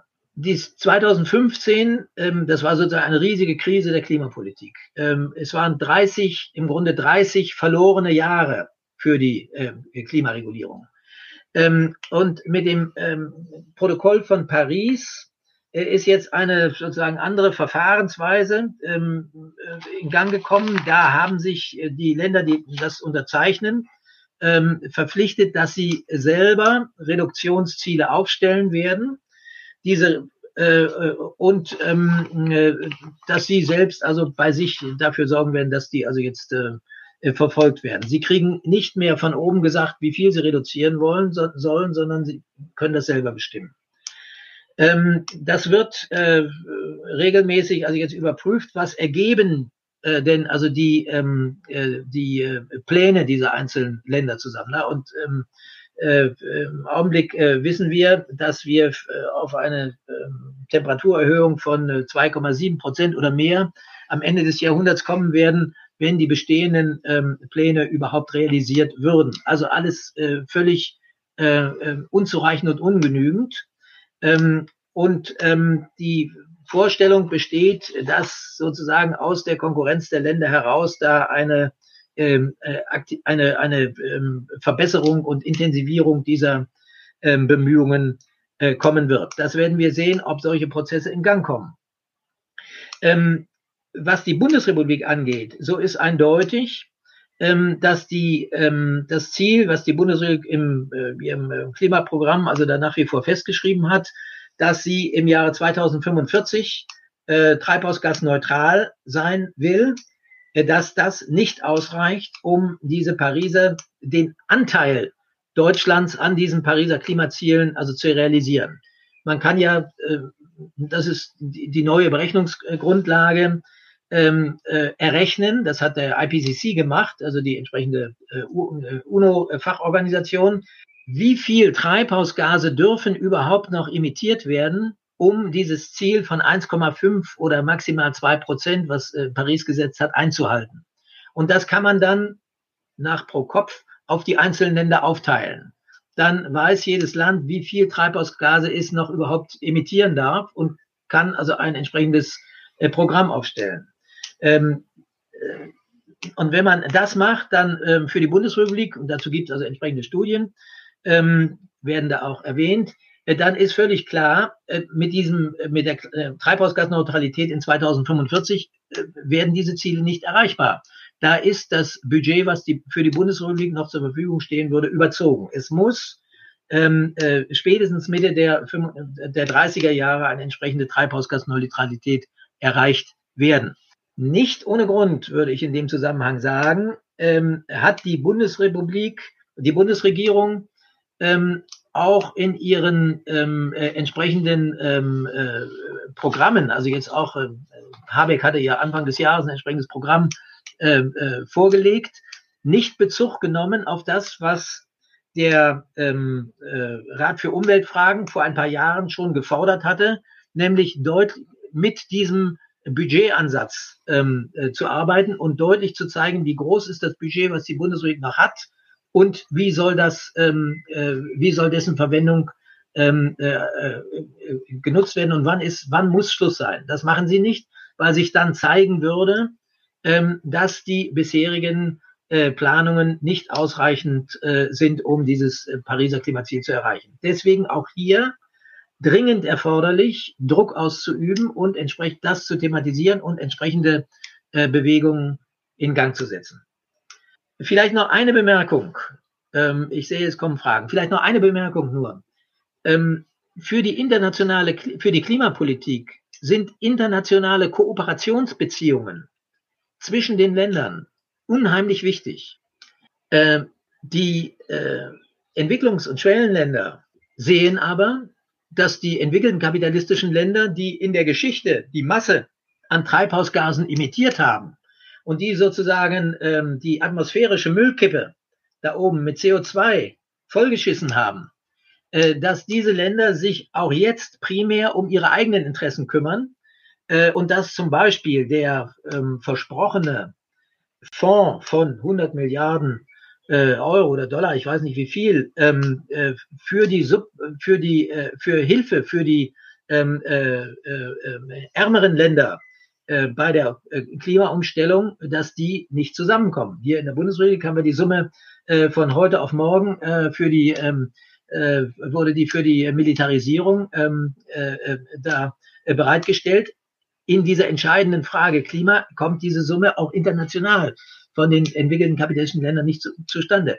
Das heißt, da ist auch ein großes Misstrauen und ähm, äh, es wäre unbedingt erforderlich, ähm, alle Maßnahmen der Kooperation gerade mit den äh, Schwellenländern, ähm, aufsteigenden Schwellenländern zu unternehmen, um diesen Prozess ähm, der, des Klimaschutzes äh, da zu unterstützen und voranzutreiben. Der Präsident vom Umweltbundesamt, Messner, hat jetzt gerade ähm, ich las das jetzt gerade gestern in den Blättern für deutsche internationale Politik, ähm, dazu einen Artikel geschrieben. Und er listet auch alle Punkte auf, warum in der Tat die Entwicklung in Schwellenländer äh, in diesem Bereich also jetzt äh, misstrauisch sind, ähm, äh, weil sie sehen, ja, dass alle Versprechungen, ihnen zu helfen, bisher also da nicht in Gang gekommen sind. Wir könnten das vielleicht gleich mit noch so ein paar Grafiken illustrieren, aber äh, ich würde sagen, erstmal gehen wir auf die äh, Fragen ein, die da kommen, ja? Ja, genau, können wir gerne machen. Also eine Frage war jetzt zu dem äh, Punkt, den wir schon lange übersprungen haben, deswegen würde ich ihn äh, zu Ende hinstellen. Nämlich, äh, ist eigentlich auch beantwortet worden von dir, ähm, die Frage von Jasmina zum äh, Widerspruch ähm, des Solidaritäts einfordern und wie dann diese Solidarität praktisch aussieht. Aber vielleicht, weil es noch ein bisschen passt, äh, würde ich das von Mieter TV Peer-to-Peer äh, eine Frage stellen. Und zwar kann es sein, dass der Klimawandel von der Regierung immer noch geleugnet wird. Warum haben sie nicht schon vor Jahrzehnten reagiert? Denk an die Habersatzstraße in Berlin und die Abzugehung. Vielleicht für dich als Kontext. Die Habersatzstraße, ähm, das sind äh, Wohngebäude, die lange leer standen, die jetzt abgerissen werden sollen. Dort äh, soll was anderes hingebaut werden. Ähm, das gehört Bayer, das Gelände. Die wollen dort ähm, Produktionserweiterungen ähm, äh, hinbauen, wenn ich mich nicht irre. Äh, tatsächlich ist es so, dass sie die Wohnungen, die sie dort abreißen, auch äh, anzahlmäßig zumindest wieder dorthin stellen müssen. Aber auf jeden Fall können sie sie abreißen und die Antwort ist, glaube ich, auch relativ einfach. Also was die Hauserstraße angeht, es bringt diesem Unternehmen halt mehr Profit abzureißen, als die Dinger stehen zu lassen. Und da ist äh, die Ökologie äh, Nebensache, würde ich jetzt vielleicht einfach mal ein bisschen platt dazu sagen. Aber was wäre dein, äh, ohne dass du das jetzt die konkret, den konkreten Fall jetzt kennst? Ja, ja, gut. Also die Habersatzstraße kann ich nicht beurteilen, weil äh, unter bestimmten Bedingungen äh, ist natürlich Abriss und Neukonstruktion äh, äh, äh, auch ökologisch also günstiger, wenn man das also jetzt auf ähm, äh, die Amortis Amortisation also in äh, einem Jahrzehnt oder so rechnet. Aber das kann ich also jetzt nicht äh, beurteilen da, ja. ja. Ähm, äh, kann, äh, aber ähm, Mieter TV fragt ja, kann es sein, dass der Klimawandel von den Regierenden immer noch geleugnet wird? Ich gehe davon aus, dass der Klimawandel im Prinzip von den Regierenden, ähm, äh, also jedenfalls bei uns, nicht geleugnet wird. Also das ist inzwischen äh, sozusagen äh, äh, nicht mehr State of the Art, ja, so zu tun, als ob das alles äh, Quatsch sei. Ähm, äh, es gibt natürlich alle möglichen Leute, die den Klimawandel leugnen. Aber äh, ich gehe auch davon aus, dass von den großen Konzernen ähm, dieser Klimawandel äh, heute nicht mehr geleugnet wird. Wir wissen allerdings, äh, dass in der Vergangenheit äh, große äh, Konzerne, gerade aus dem Energiebereich, ähm, äh, das ist in den USA besonders gut untersucht worden, nach außen hin alles unternommen haben, Ölkonzerne in den USA, von den sieben Schwestern, alles unternommen haben, um den Klimawandel zu leugnen um äh, äh, äh, zu äh, alle die Presse zu beeinflussen, alle Zweifel zu sehen, dass das also vielleicht doch alles gar nicht stimmt oder ähm, äh, äh, äh, unsinnige Berechnungen sind oder äh, Fehlinterpretationen sind und sonst was. Und gleichzeitig, äh, mir fällt im Augenblick nicht ein, äh, die, äh, die Autorin, die das gemacht hat, ganz toll, gleichzeitig in ihrer konzerninternen ähm, äh, äh, Unternehmenskommunikation auf den Führungsebenen es völlig klar war, dass es diesen Klimawandel gibt. also wo jetzt äh, sozusagen ähm, äh, durchexerziert wurde, eine bewusste Fehlorientierung in der Gesellschaft mit dem Ziel, entsprechenden Druck äh, ab, abzu, abzubremsen äh, im Interesse des eigenen Geschäfts. Also, das äh, hat es gegeben und äh, ich gehe davon aus, so was gibt es heute auch noch. Aber ähm, äh, da hat sich äh, meines Erachtens also unheimlich viel verändert. Ähm, es ist äh, in der Bundesrepublik schon klar, äh, dass es diesen erstens diesen Klimawandel gibt, zweitens, äh, dass man ihn also jetzt äh, unbedingt äh, bekämpfen muss und man weiß auch im Prinzip, ähm, was unter den gegebenen Bedingungen, ja, mit starker Technikorientierung und so weiter und so fort, äh, was also jetzt da ähm, notwendige äh, Maßnahmen eigentlich sind. Äh, insofern ist dieser Koalitionsvertrag, äh, würde ich sagen, äh, in vielen Bereichen nicht unambitioniert. Aber die entscheidende Frage, also mit den Zielen, die es für bestimmte Bereiche, gerade mit dem Aufbau der erneuerbaren Energien etc., für den Elektrosektor, was da also als Ziele gesetzt wird. Aber etwas ganz anderes ist, ob das auf nationalem Rahmen und international unter den heutigen Bedingungen politisch überhaupt realisiert und durchgesetzt werden kann. Und das zeigt, äh, das will ich nochmal sagen, auch für Leute, die sich für Kapitalismustheorie interessieren. Der heutige Kapitalismus ist ohne Staatsaktivität und die äh, massive äh, Einbindung des Staates in die äh, Ökonomie völlig undenkbar. Das zeigt sich schon also in dem hohen Anteil von, äh, von, von staatlicher Umverteilung äh, am, am, äh, am, am Bruttosozialprodukt, 50 Prozent oder in der Größenordnung da, ja.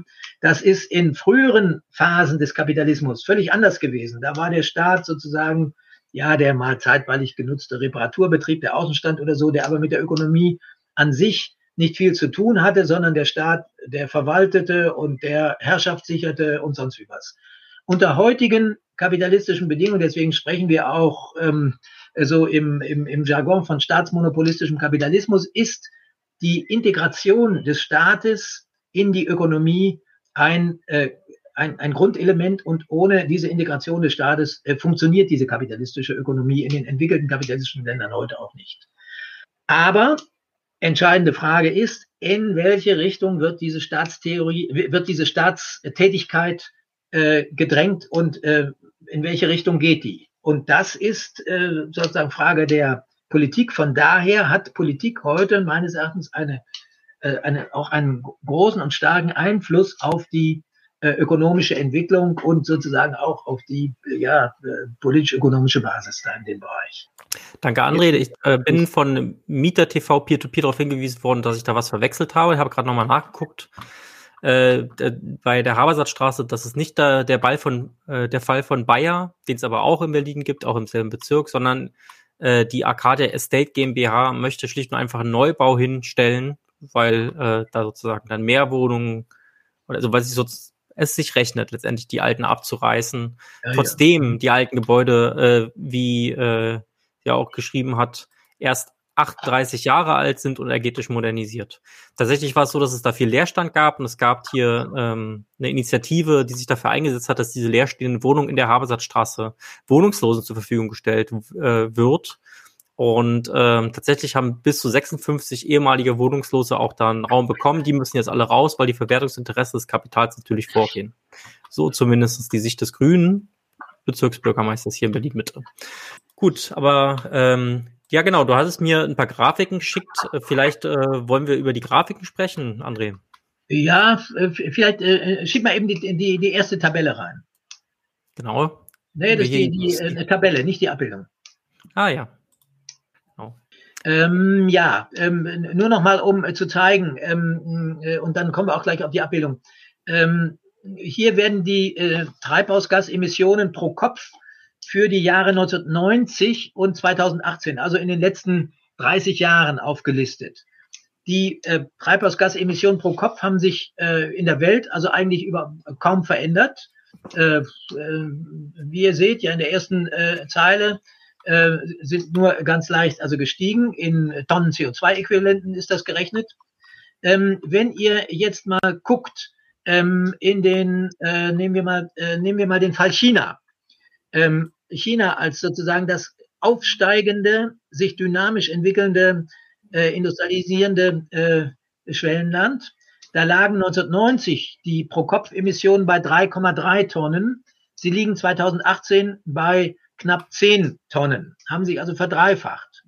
Ähm, in äh, Deutschland, Bundesrepublik, ähm, äh, in der Mitte äh, die Spalte, äh, sind sie um ein Drittel zurückgegangen in der Zeit. Ähm, die chinesischen Emissionen liegen heute pro Kopf Emission, pro Kopf Emissionen liegen heute etwa auf in der Größenordnung dessen, was wir ähm, in Deutschland oder in der EU äh, 27 haben. Äh, die Pro-Kopf-Emissionen in den USA sind aber nach wie vor, obwohl sie etwas zurückgegangen sind, äh, doppelt so hoch. Ähm, Fabian, wenn du jetzt mal die nächste äh, Abbildung Vielleicht zeigst. noch kurz, damit diejenigen, die dann nachher nicht das per Video gucken, sondern per Podcast, also die äh, Treibhausgasemissionen pro Kopf in Deutschland lagen bei 15,5 Tonnen ah. und haben sich zu 2018 äh, um ein Drittel verringert. Das sind dann 10,6 Tonnen. In den USA lagen sie 1990 bei 24,4 Tonnen, leicht gesunken auf 19,3 Tonnen, aber wie André gerade eben schon gesagt hat, doppelt so hoch wie in Deutschland und in China. Bei China waren es 1990 3,3 und sind 2018 9,7 Tonnen gewesen. Vielleicht noch interessant, äh, Japan hat sich kaum verändert. 10,4 ja. Tonnen 1990, 10 Tonnen äh, 2018. Äh, im, e, die EU 27, da ist es sogar ein bisschen gesunken, von 11,8 1990 auf 8,9. Aber die weltweiten Treibhausgasemissionen pro Kopf sind im Durchschnitt gestiegen. 1990 lagen die bei 6,1 Prozent, wie gesagt, der Großteil in den äh, sogenannten industriell entwickelten Ländern. Und 2018, äh, wo es dann ja ein bisschen auch eine Aufholjagd gab, man denkt jetzt an die Tigerstaaten oder so, 6,7 Tonnen. Äh, welche Folie magst du als nächstes? Die, Jetzt die äh, nehmen wir mal die Abbildung da, ja? Genau. Also hier seht ihr ähm, äh, ähm, die jetzt nur die fossilen CO2-Emissionen, also die, die aus der Verbrennung von fossilen äh, Brennstoffen, Öl, Kohle und so weiter, Gas, ja, äh, kommen, aber im Vergleich. Und äh, naja, ihr seht, also da die oberste Linie, die schwarze, das sind die USA, die haben sich also da äh, leicht äh, seit 1990 ähm, wenn ich es richtig sehe, also jetzt ganz leicht vermindert. Ähm, EU 27 ist äh, darunter also die durchgezogene äh, Linie, also jetzt etwas deutlicher vermindert, also jetzt etwa um 10 Prozent äh, gilt das für die entwickelten kapitalistischen Länder insgesamt. Das ist also ganz wenig, äh, worum sich die ähm, äh, äh, entsprechenden Emissionen in diesen Ländern, äh, entwickelten kapitalistischen Ländern verringert haben. Äh, und das heißt äh, umgedreht, dass permanent ein fast äh, gleicher großer Betrag an Emissionen äh, emittiert worden, CO2 emittiert worden ist und sich in der Atmosphäre anreichert und auf die Weise also den äh, zunehmenden Treibhauseffekt bewirkt. Ihr seht aber auch, das ist die ähm, äh, äh stark ansteigende Kurve, äh, dass die ähm, Gesamtemission, fossilen Emissionen ähm, des äh, expandierenden, der expandierenden Volkswirtschaft Chinas in der Zeit etwa zwischen 2000 und 2015 ganz massiv angestiegen sind. Darin drückt sich eben auch der Aufstieg ähm, äh, Chinas aus. Das hatten wir auch gesehen ähm, bei den Pro-Kopf-Emissionen, die also jetzt in der Zeit deutlich gestiegen sind. Aber hier ist das also jetzt noch, äh, äh, wo es die Gesamt, um die Gesamtemissionen geht, äh, fast etwas ähm, äh, stärker ausgeprägt. Ähnlich Von 2 Gigatonnen 1990 auf fast 12 Gigatonnen im ja. Jahr 2020. Also von 2 auf 12. Also eine Versechsfachung. Eine Versechsfachung da, ja. Also ein, massiv, ein massiver Anstieg, aber der fällt also insbesondere in die, wenn man sich das anguckt, ähm, der Hauptschub ähm, in der Zeit zwischen 2000 äh, 2015 in der Größenordnung. China hat in seiner ähm, äh, äh, Planung ähm, äh, vorgesehen, dass diese Emissionen noch bis etwa 2030, wenn ich es richtig im Kopf habe, ansteigen werden und dass sie dann äh, in einem sehr starken, sehr schnellen, abrupten äh, Prozess äh, runtergeführt werden sollen zur Klimaneutralität, äh, die äh, China äh, nach den bisherigen äh, äh, Planungen äh, 2060 erreichen will. Das ist jetzt aber ein Thema für sich, äh, das zu diskutieren, ob das denkbar, ob das realistisch ist, äh, was das also für das Weltklima insgesamt bedeutet.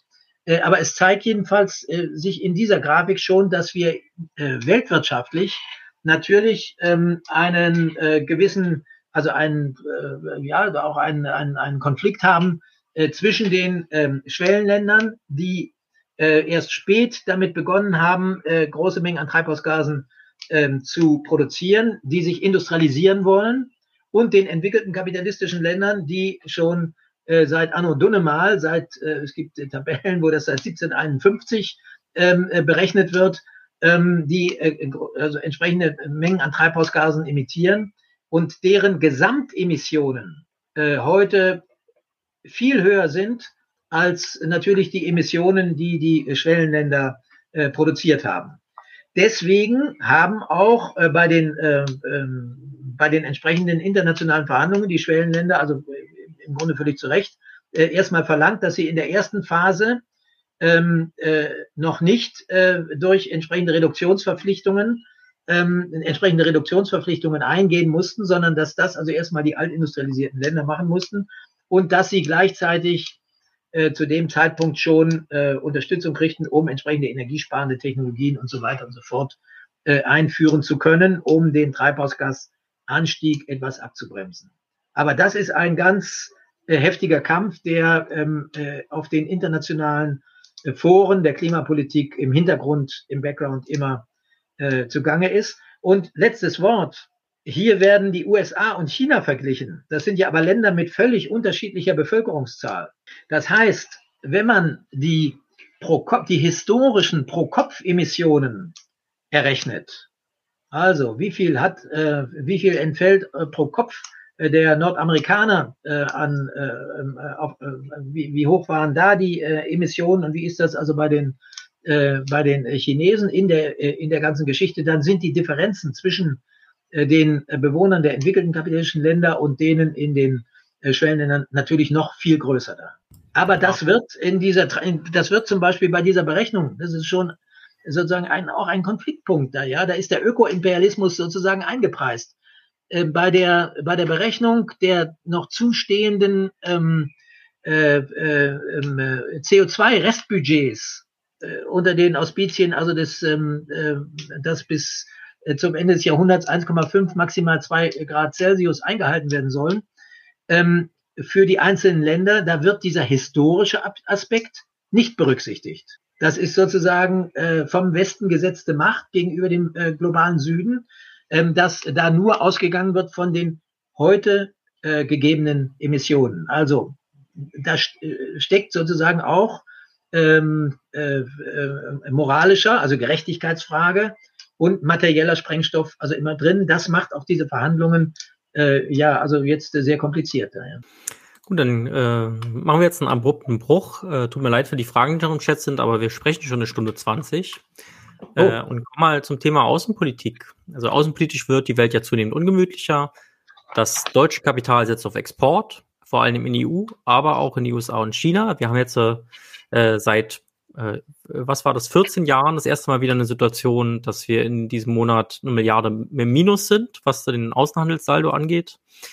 Ähm, bereits seit Trump äh, und den Zollstreitigkeiten mit China und der EU spitzt sich die handelspolitische Lage zu. Die Weltwirtschaft entflechtet sich. Das hat man einerseits in Corona gesehen, das sieht man jetzt aber auch vor allen Dingen nochmal durch diesen Krieg.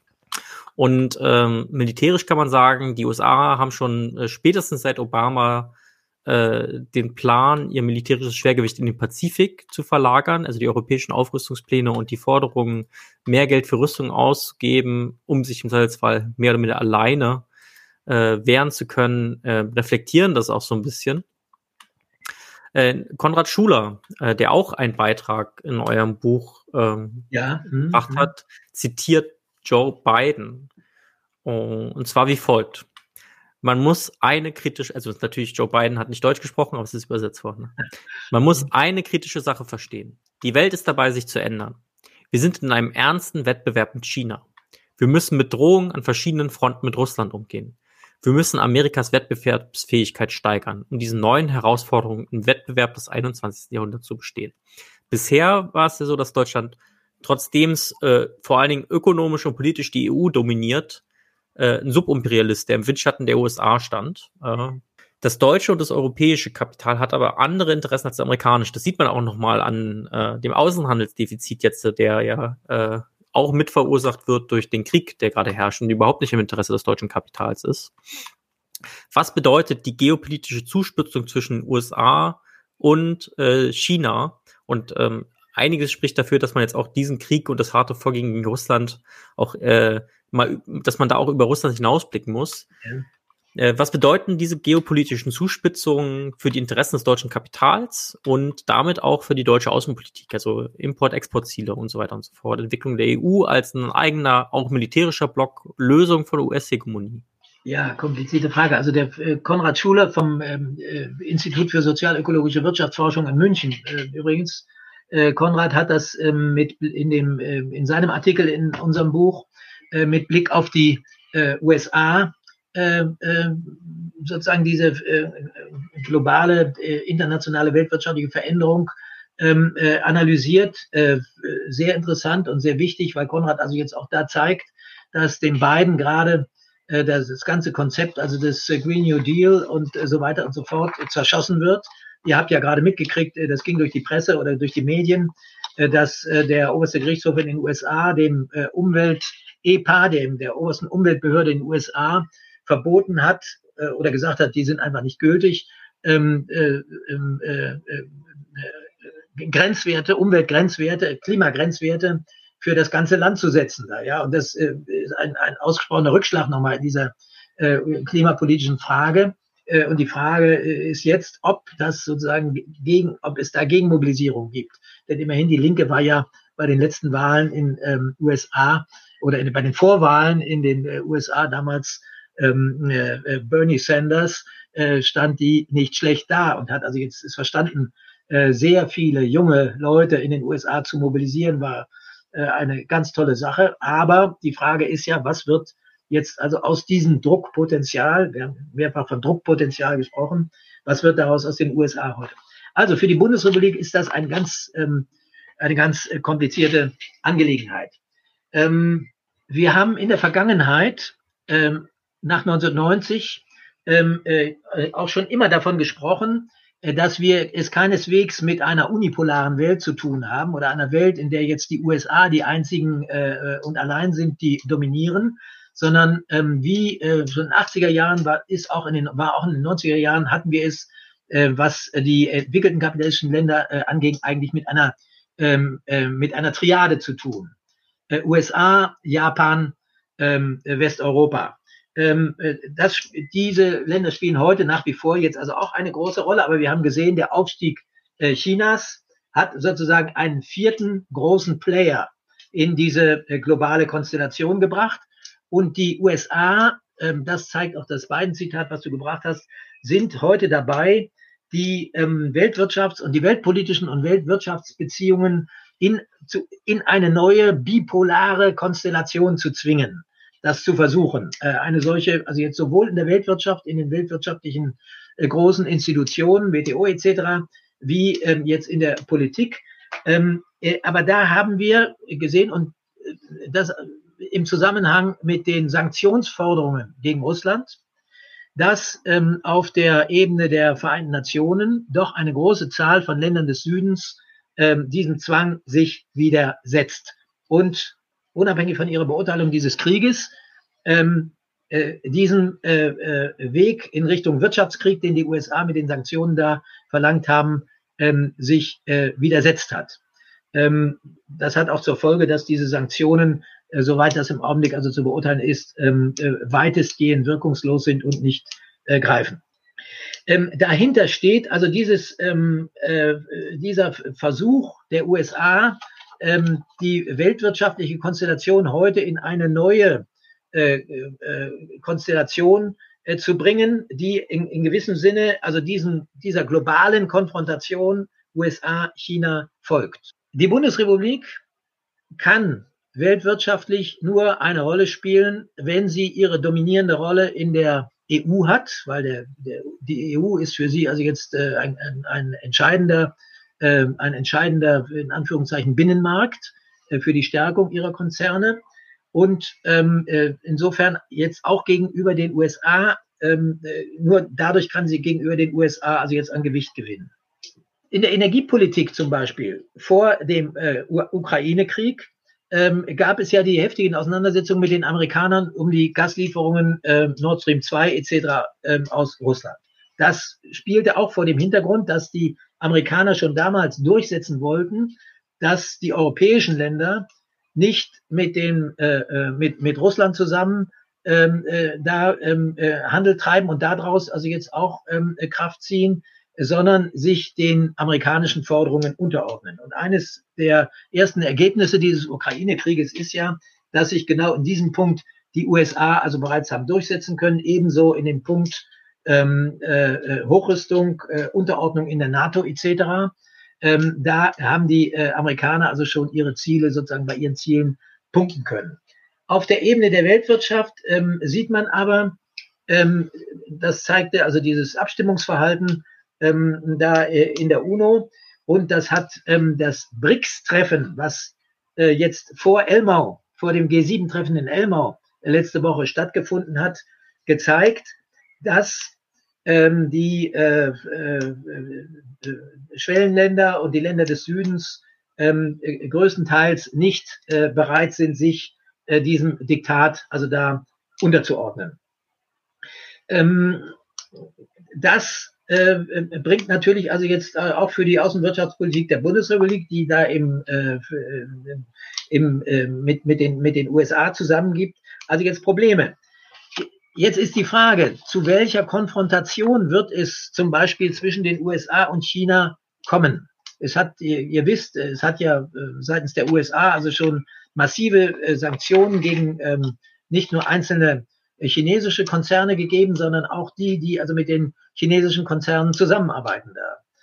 Ähm, äh, und in, und in dem, äh, in dem Buch ähm, ist es der äh, Jörg Kroner, Jörg Kronauer hat äh, in dem Buch eine, äh, einen Beitrag beigesteuert, der sehr interessant ist, ähm, in dem er ähm, äh, berichtet über eine Bertelsmann-Studie, ähm, bei der Bertelsmann eine größere Zahl von ähm, äh, Unternehmen in der Bundesrepublik äh, befragt hat, was machen sie, wenn sich die Weltwirtschaftskonstellation also in Richtung auf Stärke, Konfrontation etc. etc. hinbewegt. Und wenn also da jetzt Sanktionen äh, etc. drohen. Das geht so weit, und darüber wurde auch im Handelsblatt berichtet, dass äh, in Großunternehmen äh, äh, Abteilungen damit oder Planungsstäbe damit äh, befasst sind, ähm, äh, zu sehen, ob unter bestimmten Bedingungen ähm, nicht eine sozusagen Aufteilung oder Diversifizierung des, der Unternehmensaktivitäten in der Form möglich ist, dass Unternehmensteile, die in den USA arbeiten und solche, die in China arbeiten, quasi abgetrennt werden, damit sie entsprechenden ähm, äh, äh Sanktionsmechanismen nicht unterworfen werden können. Zu dem Problem äh, gehört auch, ähm, äh, und da verweise ich mal auf einen äh, Artikel, der heute in der jungen Welt erschienen ist, von meinem äh, Redaktions- und Arbeitskollegen Jörg Goldberg. Ganz ausgezeichneter Artikel über ähm, Global Globalisierung als Wirtschaftskrieg, in dem diese äh, aktuellen Tendenzen ähm, der ähm, Störung der Weltwirtschaft durch die Sanktionspolitik etc. aufgezählt werden. Ähm, da wird ähm, zitiert ähm, aus äh, einer ähm, äh, aus dem dem äh, äh, gerade erschienenen ähm, äh, äh, ähm, äh, World Economic Outlook vom Internationalen Währungsfonds, der sagt, der Krieg in der Ukraine mit den entsprechenden Reaktionen hat das Risiko einer dauerhaften Fragmentierung der Weltwirtschaft in geopolitische Blöcke mit unterschiedlichen technologischen Standards, Zahlungssystemen, und, Re äh, und Reservewährungen vergrößert. Also Gefahr sozusagen einer Aufsplittung äh, dieser der Weltwirtschaft in solche Blöcke, Blöcke. Eine solche tektonische Verschiebung, sagt der IWF, würde hohe Anpassungskosten und anhaltende wirtschaftliche Effizienzverluste mit sich bringen, da Lieferketten und Produktionsnetzwerke neu ausgerichtet werden müssen. Dies würde eine große Herausforderung für jenes regelbasierte System beinhalten, das seit 70 Jahren die internationalen wirtschaftlichen Beziehungen bestimmt. Die Weltwirtschaft war, äh, war seit der Weltwirtschaftskrise 1933 äh, ganz stark äh, runtergegangen, weil sie eben in solche Einzelblöcke zerfallen war und erst seit etwa 70 Jahren gibt es also wieder Kooperation, eine, ein, ein System der Kooperationsbeziehungen. Und da sind jetzt gerade mit ihrer Sanktionspolitik und diesen Dingen ähm, unter anderem die USA dran, äh, Druck aufzubauen, um ähm, das, äh, wenn äh, womöglich, also jetzt äh, aufzusplitten. Das ist auch, und das vielleicht in dem Zusammenhang als äh, letzte Bemerkung nur nochmal, ein, ähm, ein, ein, ein Problem, was auch in die, ähm, was auch die äh, Frage der äh, Klimapolitik berührt. Weil äh, auch die Klimapolitik natürlich, ähm, hatte ich erst gesagt, Kooperation zwischen den Staaten dieser Welt voraussetzt. Und diese Kooperation zwischen den Staaten dieser Welt kommt nur zustande, wenn die entwickelten kapitalistischen Länder äh, in vieler Hinsicht, das sagt auch der Messner vom Umweltbundesamt, äh, sich umorientieren und wirkliche Hilfe an die schwächer entwickelten äh, Länder äh, geben. Äh, äh, zum Beispiel berücksichtigen, welche Auswirkungen ein, ähm, äh, ein, äh, eine, ähm, die, die, Klimareduktions, die Klimareduktionsprogramme in der äh, EU auf Afrika haben. Ähm, äh, das haben die natürlich in der EU alles beschlossen, diese entsprechenden äh, äh, Programme, ohne sich darüber einen Kopf zu machen, äh, was wirkt das also jetzt auf die nächstliegende äh, Region in Afrika etc. Äh, und das nehmen die afrikanischen Länder natürlich sofort wahr, dass sie dadurch also jetzt in äh, viele Probleme und Schwierigkeiten gestoßen werden. Da. Also, äh, solche weltwirtschaftlichen tektonischen Verschiebungen sind auch äh, für den Bereich der Klimapolitik also jetzt von großem Belang und erschweren also all das, worüber wir gesprochen hatten, Einhaltung möglicherweise Einhaltung also der Pariser Klimaziele etc. Fabian, ich weiß nicht, ob ich ähm, äh, deiner Frage da entsprechend wirklich nachgekommen bin, aber das waren die Punkte, die mir dazu eben in den Kopf gekommen sind. Ja, ja, ich habe noch eine Nachfrage bezüglich ähm, der Loslösung aus dem amerikanischen Block.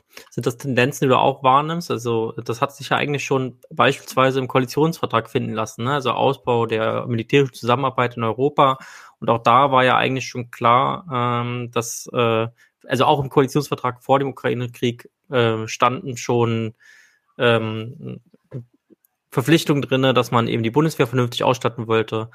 Inzwischen wissen wir, dass dieses 100 Milliarden Paket ja eine Schubladengeburt äh, aus dem Bundesverteidigungsministerium war, also keineswegs irgendwie spontan, sondern es waren ausgearbeitete Pläne, die halt im richtigen Moment rausgezogen wurden. Wie es halt, äh, irgendwie eine, der, die Herrschenden immer machen, dass sie eben auch bestimmte Gelegenheiten nutzen, um ihre Programme durchzusetzen. Ja. Ähm, ob äh, Du hast jetzt vorhin davon gesprochen, dass es eine Triade gab von USA, Japan und Europa. Klar ist aber schon, dass äh, äh, diese Triade dominiert wurde von den USA. Ähm, mindestens militärisch, aber eigentlich auch wirtschaftlich, äh, weil die USA ja 30 Prozent der Weltwirtschaft irgendwie ausmachen.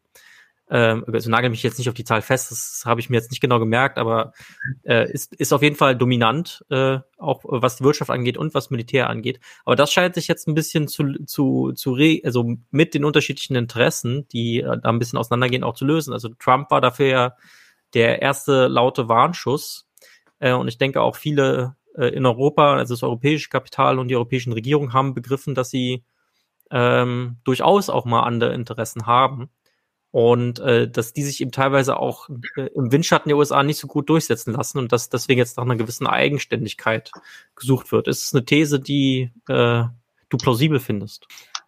Naja, wir erleben, wir erleben natürlich, ähm, wir erleben äh, in der äh, Entwicklung der letzten 30 Jahre äh, ja sehr unterschiedliche Prozesse. Ein Prozess ist, dass es einen ähm, äh, ökonomischen, ähm, weltwirtschaftlich ökonomischen Abstieg der USA gibt, der entwickelten kapitalistischen Länder insgesamt äh, äh, im Vergleich also zu den aufsteigenden Schwellenländern, BRICS-Ländern, ja, insbesondere China. Das ist sozusagen der Grundprozess, der ähm, diese ganze Auseinandersetzung also äh, befeuert, der die Umorientierung der äh, USA, also jetzt auch in ihrer militärischen Expansion äh, in Richtung ähm, Pazifik also bringt, der ähm, schon unter Obama, die USA hat sagen lassen, zwei große, äh, große Konfliktherde auf der Welt können sie sich nicht leisten. Sie müssen sich also jetzt auf die Auseinandersetzung mit China äh, konzentrieren etc. Das war sozusagen ein Punkt. In diesem Kontext äh, verliert auch Europa äh, weltwirtschaftlich an Gewicht. Äh, Europa ist aber auf der anderen, den, den einzelnen, äh, den, den, den großen Konzernen Europa ist aber klar, dass sie diese EU brauchen als sozusagen ähm, ökonomischen, relativ großen, ja, im Vergleich zu den USA, ökonomischen Binnenraum, Binnenmarkt als sozusagen ihren, ihr, ihren Rückhalt. Aber politisch ähm, äh, äh, extrem äh, oder sehr schwach, die Bundesrepublik besonders schwach, wegen fehlender militärischer Macht. Daher kamen also all die Vorstellungen, jetzt also eine europäische militärische Macht auszubilden, um also jetzt auch international stärker agieren zu können. Aber wir sehen jetzt gerade im Gefolge des Ukraine-Kriegs ja erstmal, dass äh, die, äh, der Zwang und die Tendenz, sich den USA und dem, was die USA wollen, unterzuordnen und einzuordnen und der NATO unterzuordnen und einzuordnen, ganz ausgeprägt ist. Deswegen hatte ich erst gesagt, so mit dem ähm, äh, mit dem Ukraine-Krieg äh, hat die russische Föderation also jetzt auch, auch gerade das erreicht, äh, was sie eigentlich ja nicht wollte. Ja, dass also erstens die NATO weiter ausgedehnt wird äh, und zweitens, dass äh, eine, äh, eine EU, mit der sie hätte äh, in verschiedener Hinsicht, und es gab ja diese Vorstellung, diese Vorschläge von Putin, die Rede im, im Bundestag, äh, noch ähm, die, der, der Artikel, den er noch also vor einem Jahr in der Zeit hatte da, ja, wo also diese Fragen thematisiert wurden, aber äh, äh, äh, davon ist er ja idiotischerweise abgegangen. Also dass sozusagen aus solch einer Kooperation Möglichkeiten ähm, einer äh, Stärkung in der äh, in der Weltwirtschaft und in der internationalen Politik erwachsen könnten, das ist erstmal also jetzt äh, eher abgeblockt. Ja. Also insofern, ja, es gibt diese Tendenz, aber im Momentan geht die Sache also eher in eine andere Richtung. Aber die, die okay. natürlich weiß, aber natürlich weiß das Konzernkapital in der Bundesrepublik, dass für sie ähm, äh, die EU, die Beziehungen zu China etc. Äh, ganz äh, entscheidende, äh, ganz, ganz entscheidend sind, also für, für ihre Stärke daher. Gut, dann würde ich jetzt abschließend gerne noch eine Frage aus dem Publikum stellen. Also weil sie sehr stark zerstückelt ist, kann ich sie jetzt nicht einblenden, aber letztendlich fragt Jasmina X, warum von der von uns konstatierten Krise hier vor allen Dingen die Rechten profitiert haben und nicht die politische Linke. Wenn man sagen muss, ein bisschen hat die Linke ja davon profitiert, also auch ganz konkret die Partei Die Linke, also direkt nach der Agenda 2010. Äh, aber äh, langfristig hat das nicht geklappt. Äh, stattdessen haben wir jetzt, äh, was wir, äh, was uns lange Zeit unterschieden hat in Deutschland von anderen europäischen Ländern, wir haben jetzt auch so eine äh, äh, rechtsliberal bis äh, protofaschistische Partei äh, wie die AfD, die sich jetzt auch eindeutig im Parteiensystem der Bundesrepublik festgesetzt hat und uns auch die nächsten Jahrzehnte begleiten wird. Was ist der Grund für die Schwäche der Linken? Warum profitieren die Rechten? Ah ja. Haben wir noch anderthalb Stunden? Gut, dann äh, war es das für heute, liebe Genossen. Nein, nein, nein, nein, nein. Ich sage nur, also das ist natürlich eine Frage, ähm, über die man ganz lange, also jetzt eigentlich spre sprechen müsste. Ich will nur äh, der der ähm, äh, ähm, äh, Freundin, die also gefragt hat, also nur ich kann nur ein ganz paar Stichworte geben da.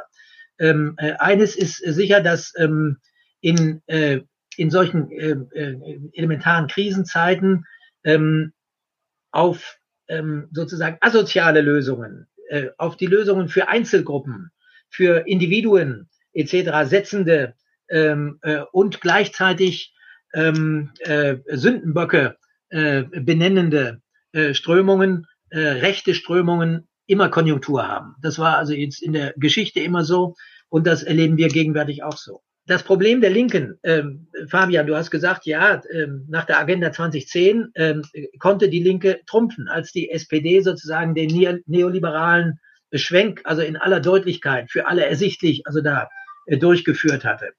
Äh, jetzt gibt die SPD sich in dieser Richtung äh, kritisch. Ähm, jetzt äh, äh gibt die äh, SPD sich, äh, hat die SPD alle möglichen Maßnahmen mitgetragen, die dem die sozusagen das äh, abmildern sollen. Also da ist das Alleinstellungsmerkmal einer Linken äh, verloren gegangen. Dritter Punkt. Ähm, es hat sich ja gezeigt in den Wahlen, dass äh, viele Leute, die, äh, die ähm, äh, gerade aus unteren sozialen Schichten, die die ähm, Linke gewählt hatten, das beim zweiten, dritten Mal nicht mehr tun, weil sie sagten, ihr könnt uns nicht helfen. Frage der Durchsetzungsmacht. Das ist ein Problem.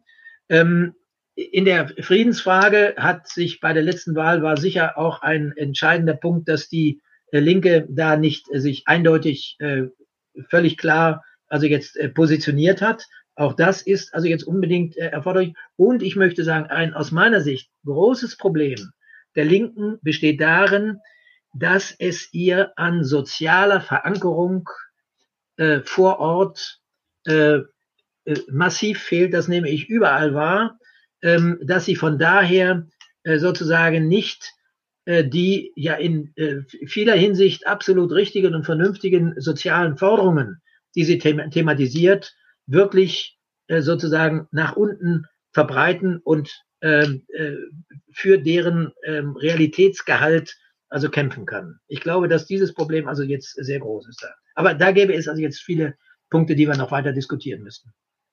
Ja, das wäre wahrscheinlich mal eine äh, eigene Folge wert.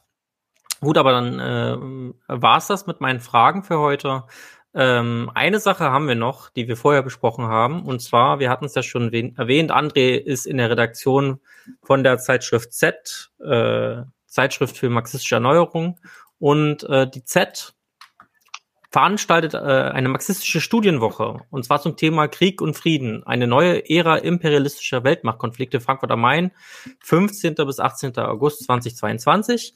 Den Link dazu äh, habe ich euch mal hier in den Chat gehauen. Könnt ihr euch gerne mal angucken und werde ich auch noch in die Videobeschreibung ergänzen. Kurzer Werbeblock. André, vielleicht möchtest du noch kurz was dazu sagen? Ja, das ist eine, sind äh, äh, endlich wieder äh, vier Tage intensive Diskussion mit, ähm, ich sage euch einfach mal, erstklassigen Referentinnen und Referenten äh, und Diskussionsrunden, die sich äh, mit dem äh, Problem der Weltordnung heute, dem Ukraine-Krieg etc. Äh, befassen. Was ist äh, sozusagen heutiger Imperialismus? All solche Fragen werden da diskutiert. Von den Buchherausgebern Frank Deppe nimmt also auch daran teil, viele andere. Wenn ihr auf die äh, Website von Z geht, ähm, äh, äh, Fabian hat sie ja dankenswerterweise eingeblendet, einfach äh, im Google Z Zeitschrift Marxistische Erneuerung werdet ihr das finden. Da findet ihr das Programm, könnt euch das mal angucken. Das ist gedacht äh, für Studierende, junge Aktivisten und so weiter und so fort. Alle, die ähm, da gerne mitdiskutieren wollen, vier Tage im Haus der Jugend in Frankfurt. Wir würden uns freuen, wenn viele von euch kommen. Super, vielen Dank. Und ja. dann äh, bleibt uns nichts anderes übrig als äh, Danke in den Chat, äh, dass ihr so aktiv teilgenommen habt und diskutiert habt. Danke André, dass du da warst. Und äh, dann gehen wir heute ähm, jetzt in den, äh, ich sag mal, Feierabend rein. Ähm, und wir sehen uns beim nächsten Mal. Tschüss. Ich bedanke mich. Tschüss, tschüss Fabian. Mach's gut. Ciao. Leute, wir brauchen eure Hilfe. Wenn euch dieses Video gefallen hat, klickt auf Like, abonniert den Kanal und vergesst nicht das Glöckchen zu drücken, damit ihr benachrichtigt werdet, wenn wir neuen Content droppen. Außerdem solltet ihr uns überall folgen, wo wir verfügbar sind. Das ist Facebook, Instagram, Twitter und Twitch. Und wenn wir irgendwelche Ankündigungen machen oder Posts, dann shared, was das Zeug hält. Gebt uns all eure Liebe. Wir haben mittlerweile ziemlich signifikante Kosten. Wenn ihr es euch irgendwie leisten könnt, unterstützt uns doch auf Patreon. Dann kommt ihr auch in den Genuss verschiedener Vorteile, wie zum Beispiel Zugang zu unserer Discord-Community oder Zugang zu den ultrageheimen Patreon-Episoden, die wir dort posten. Außerdem könnt ihr uns natürlich auch über PayPal Spenden zukommen lassen. Außerdem haben wir mittlerweile einen eigenen Online-Shop. Das heißt, wenn ihr euch immer noch fragt, was ihr euren Lieben zu Weihnachten, Ostern oder sonst wie schenken könnt, geht dorthin und kauft duftes Merch. Alle Links dazu hier in der Beschreibung oder auch auf unserer Webseite 99 zu 1.de. Vielen Dank fürs Dabeisein, danke für die Unterstützung und wir sehen uns in diesem Theater.